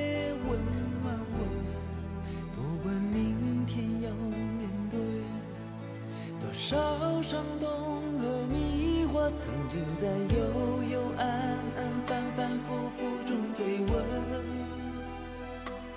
才知道平平淡淡、从从容容才是真。再回首，恍然如梦；再回首，我心依旧。只有那。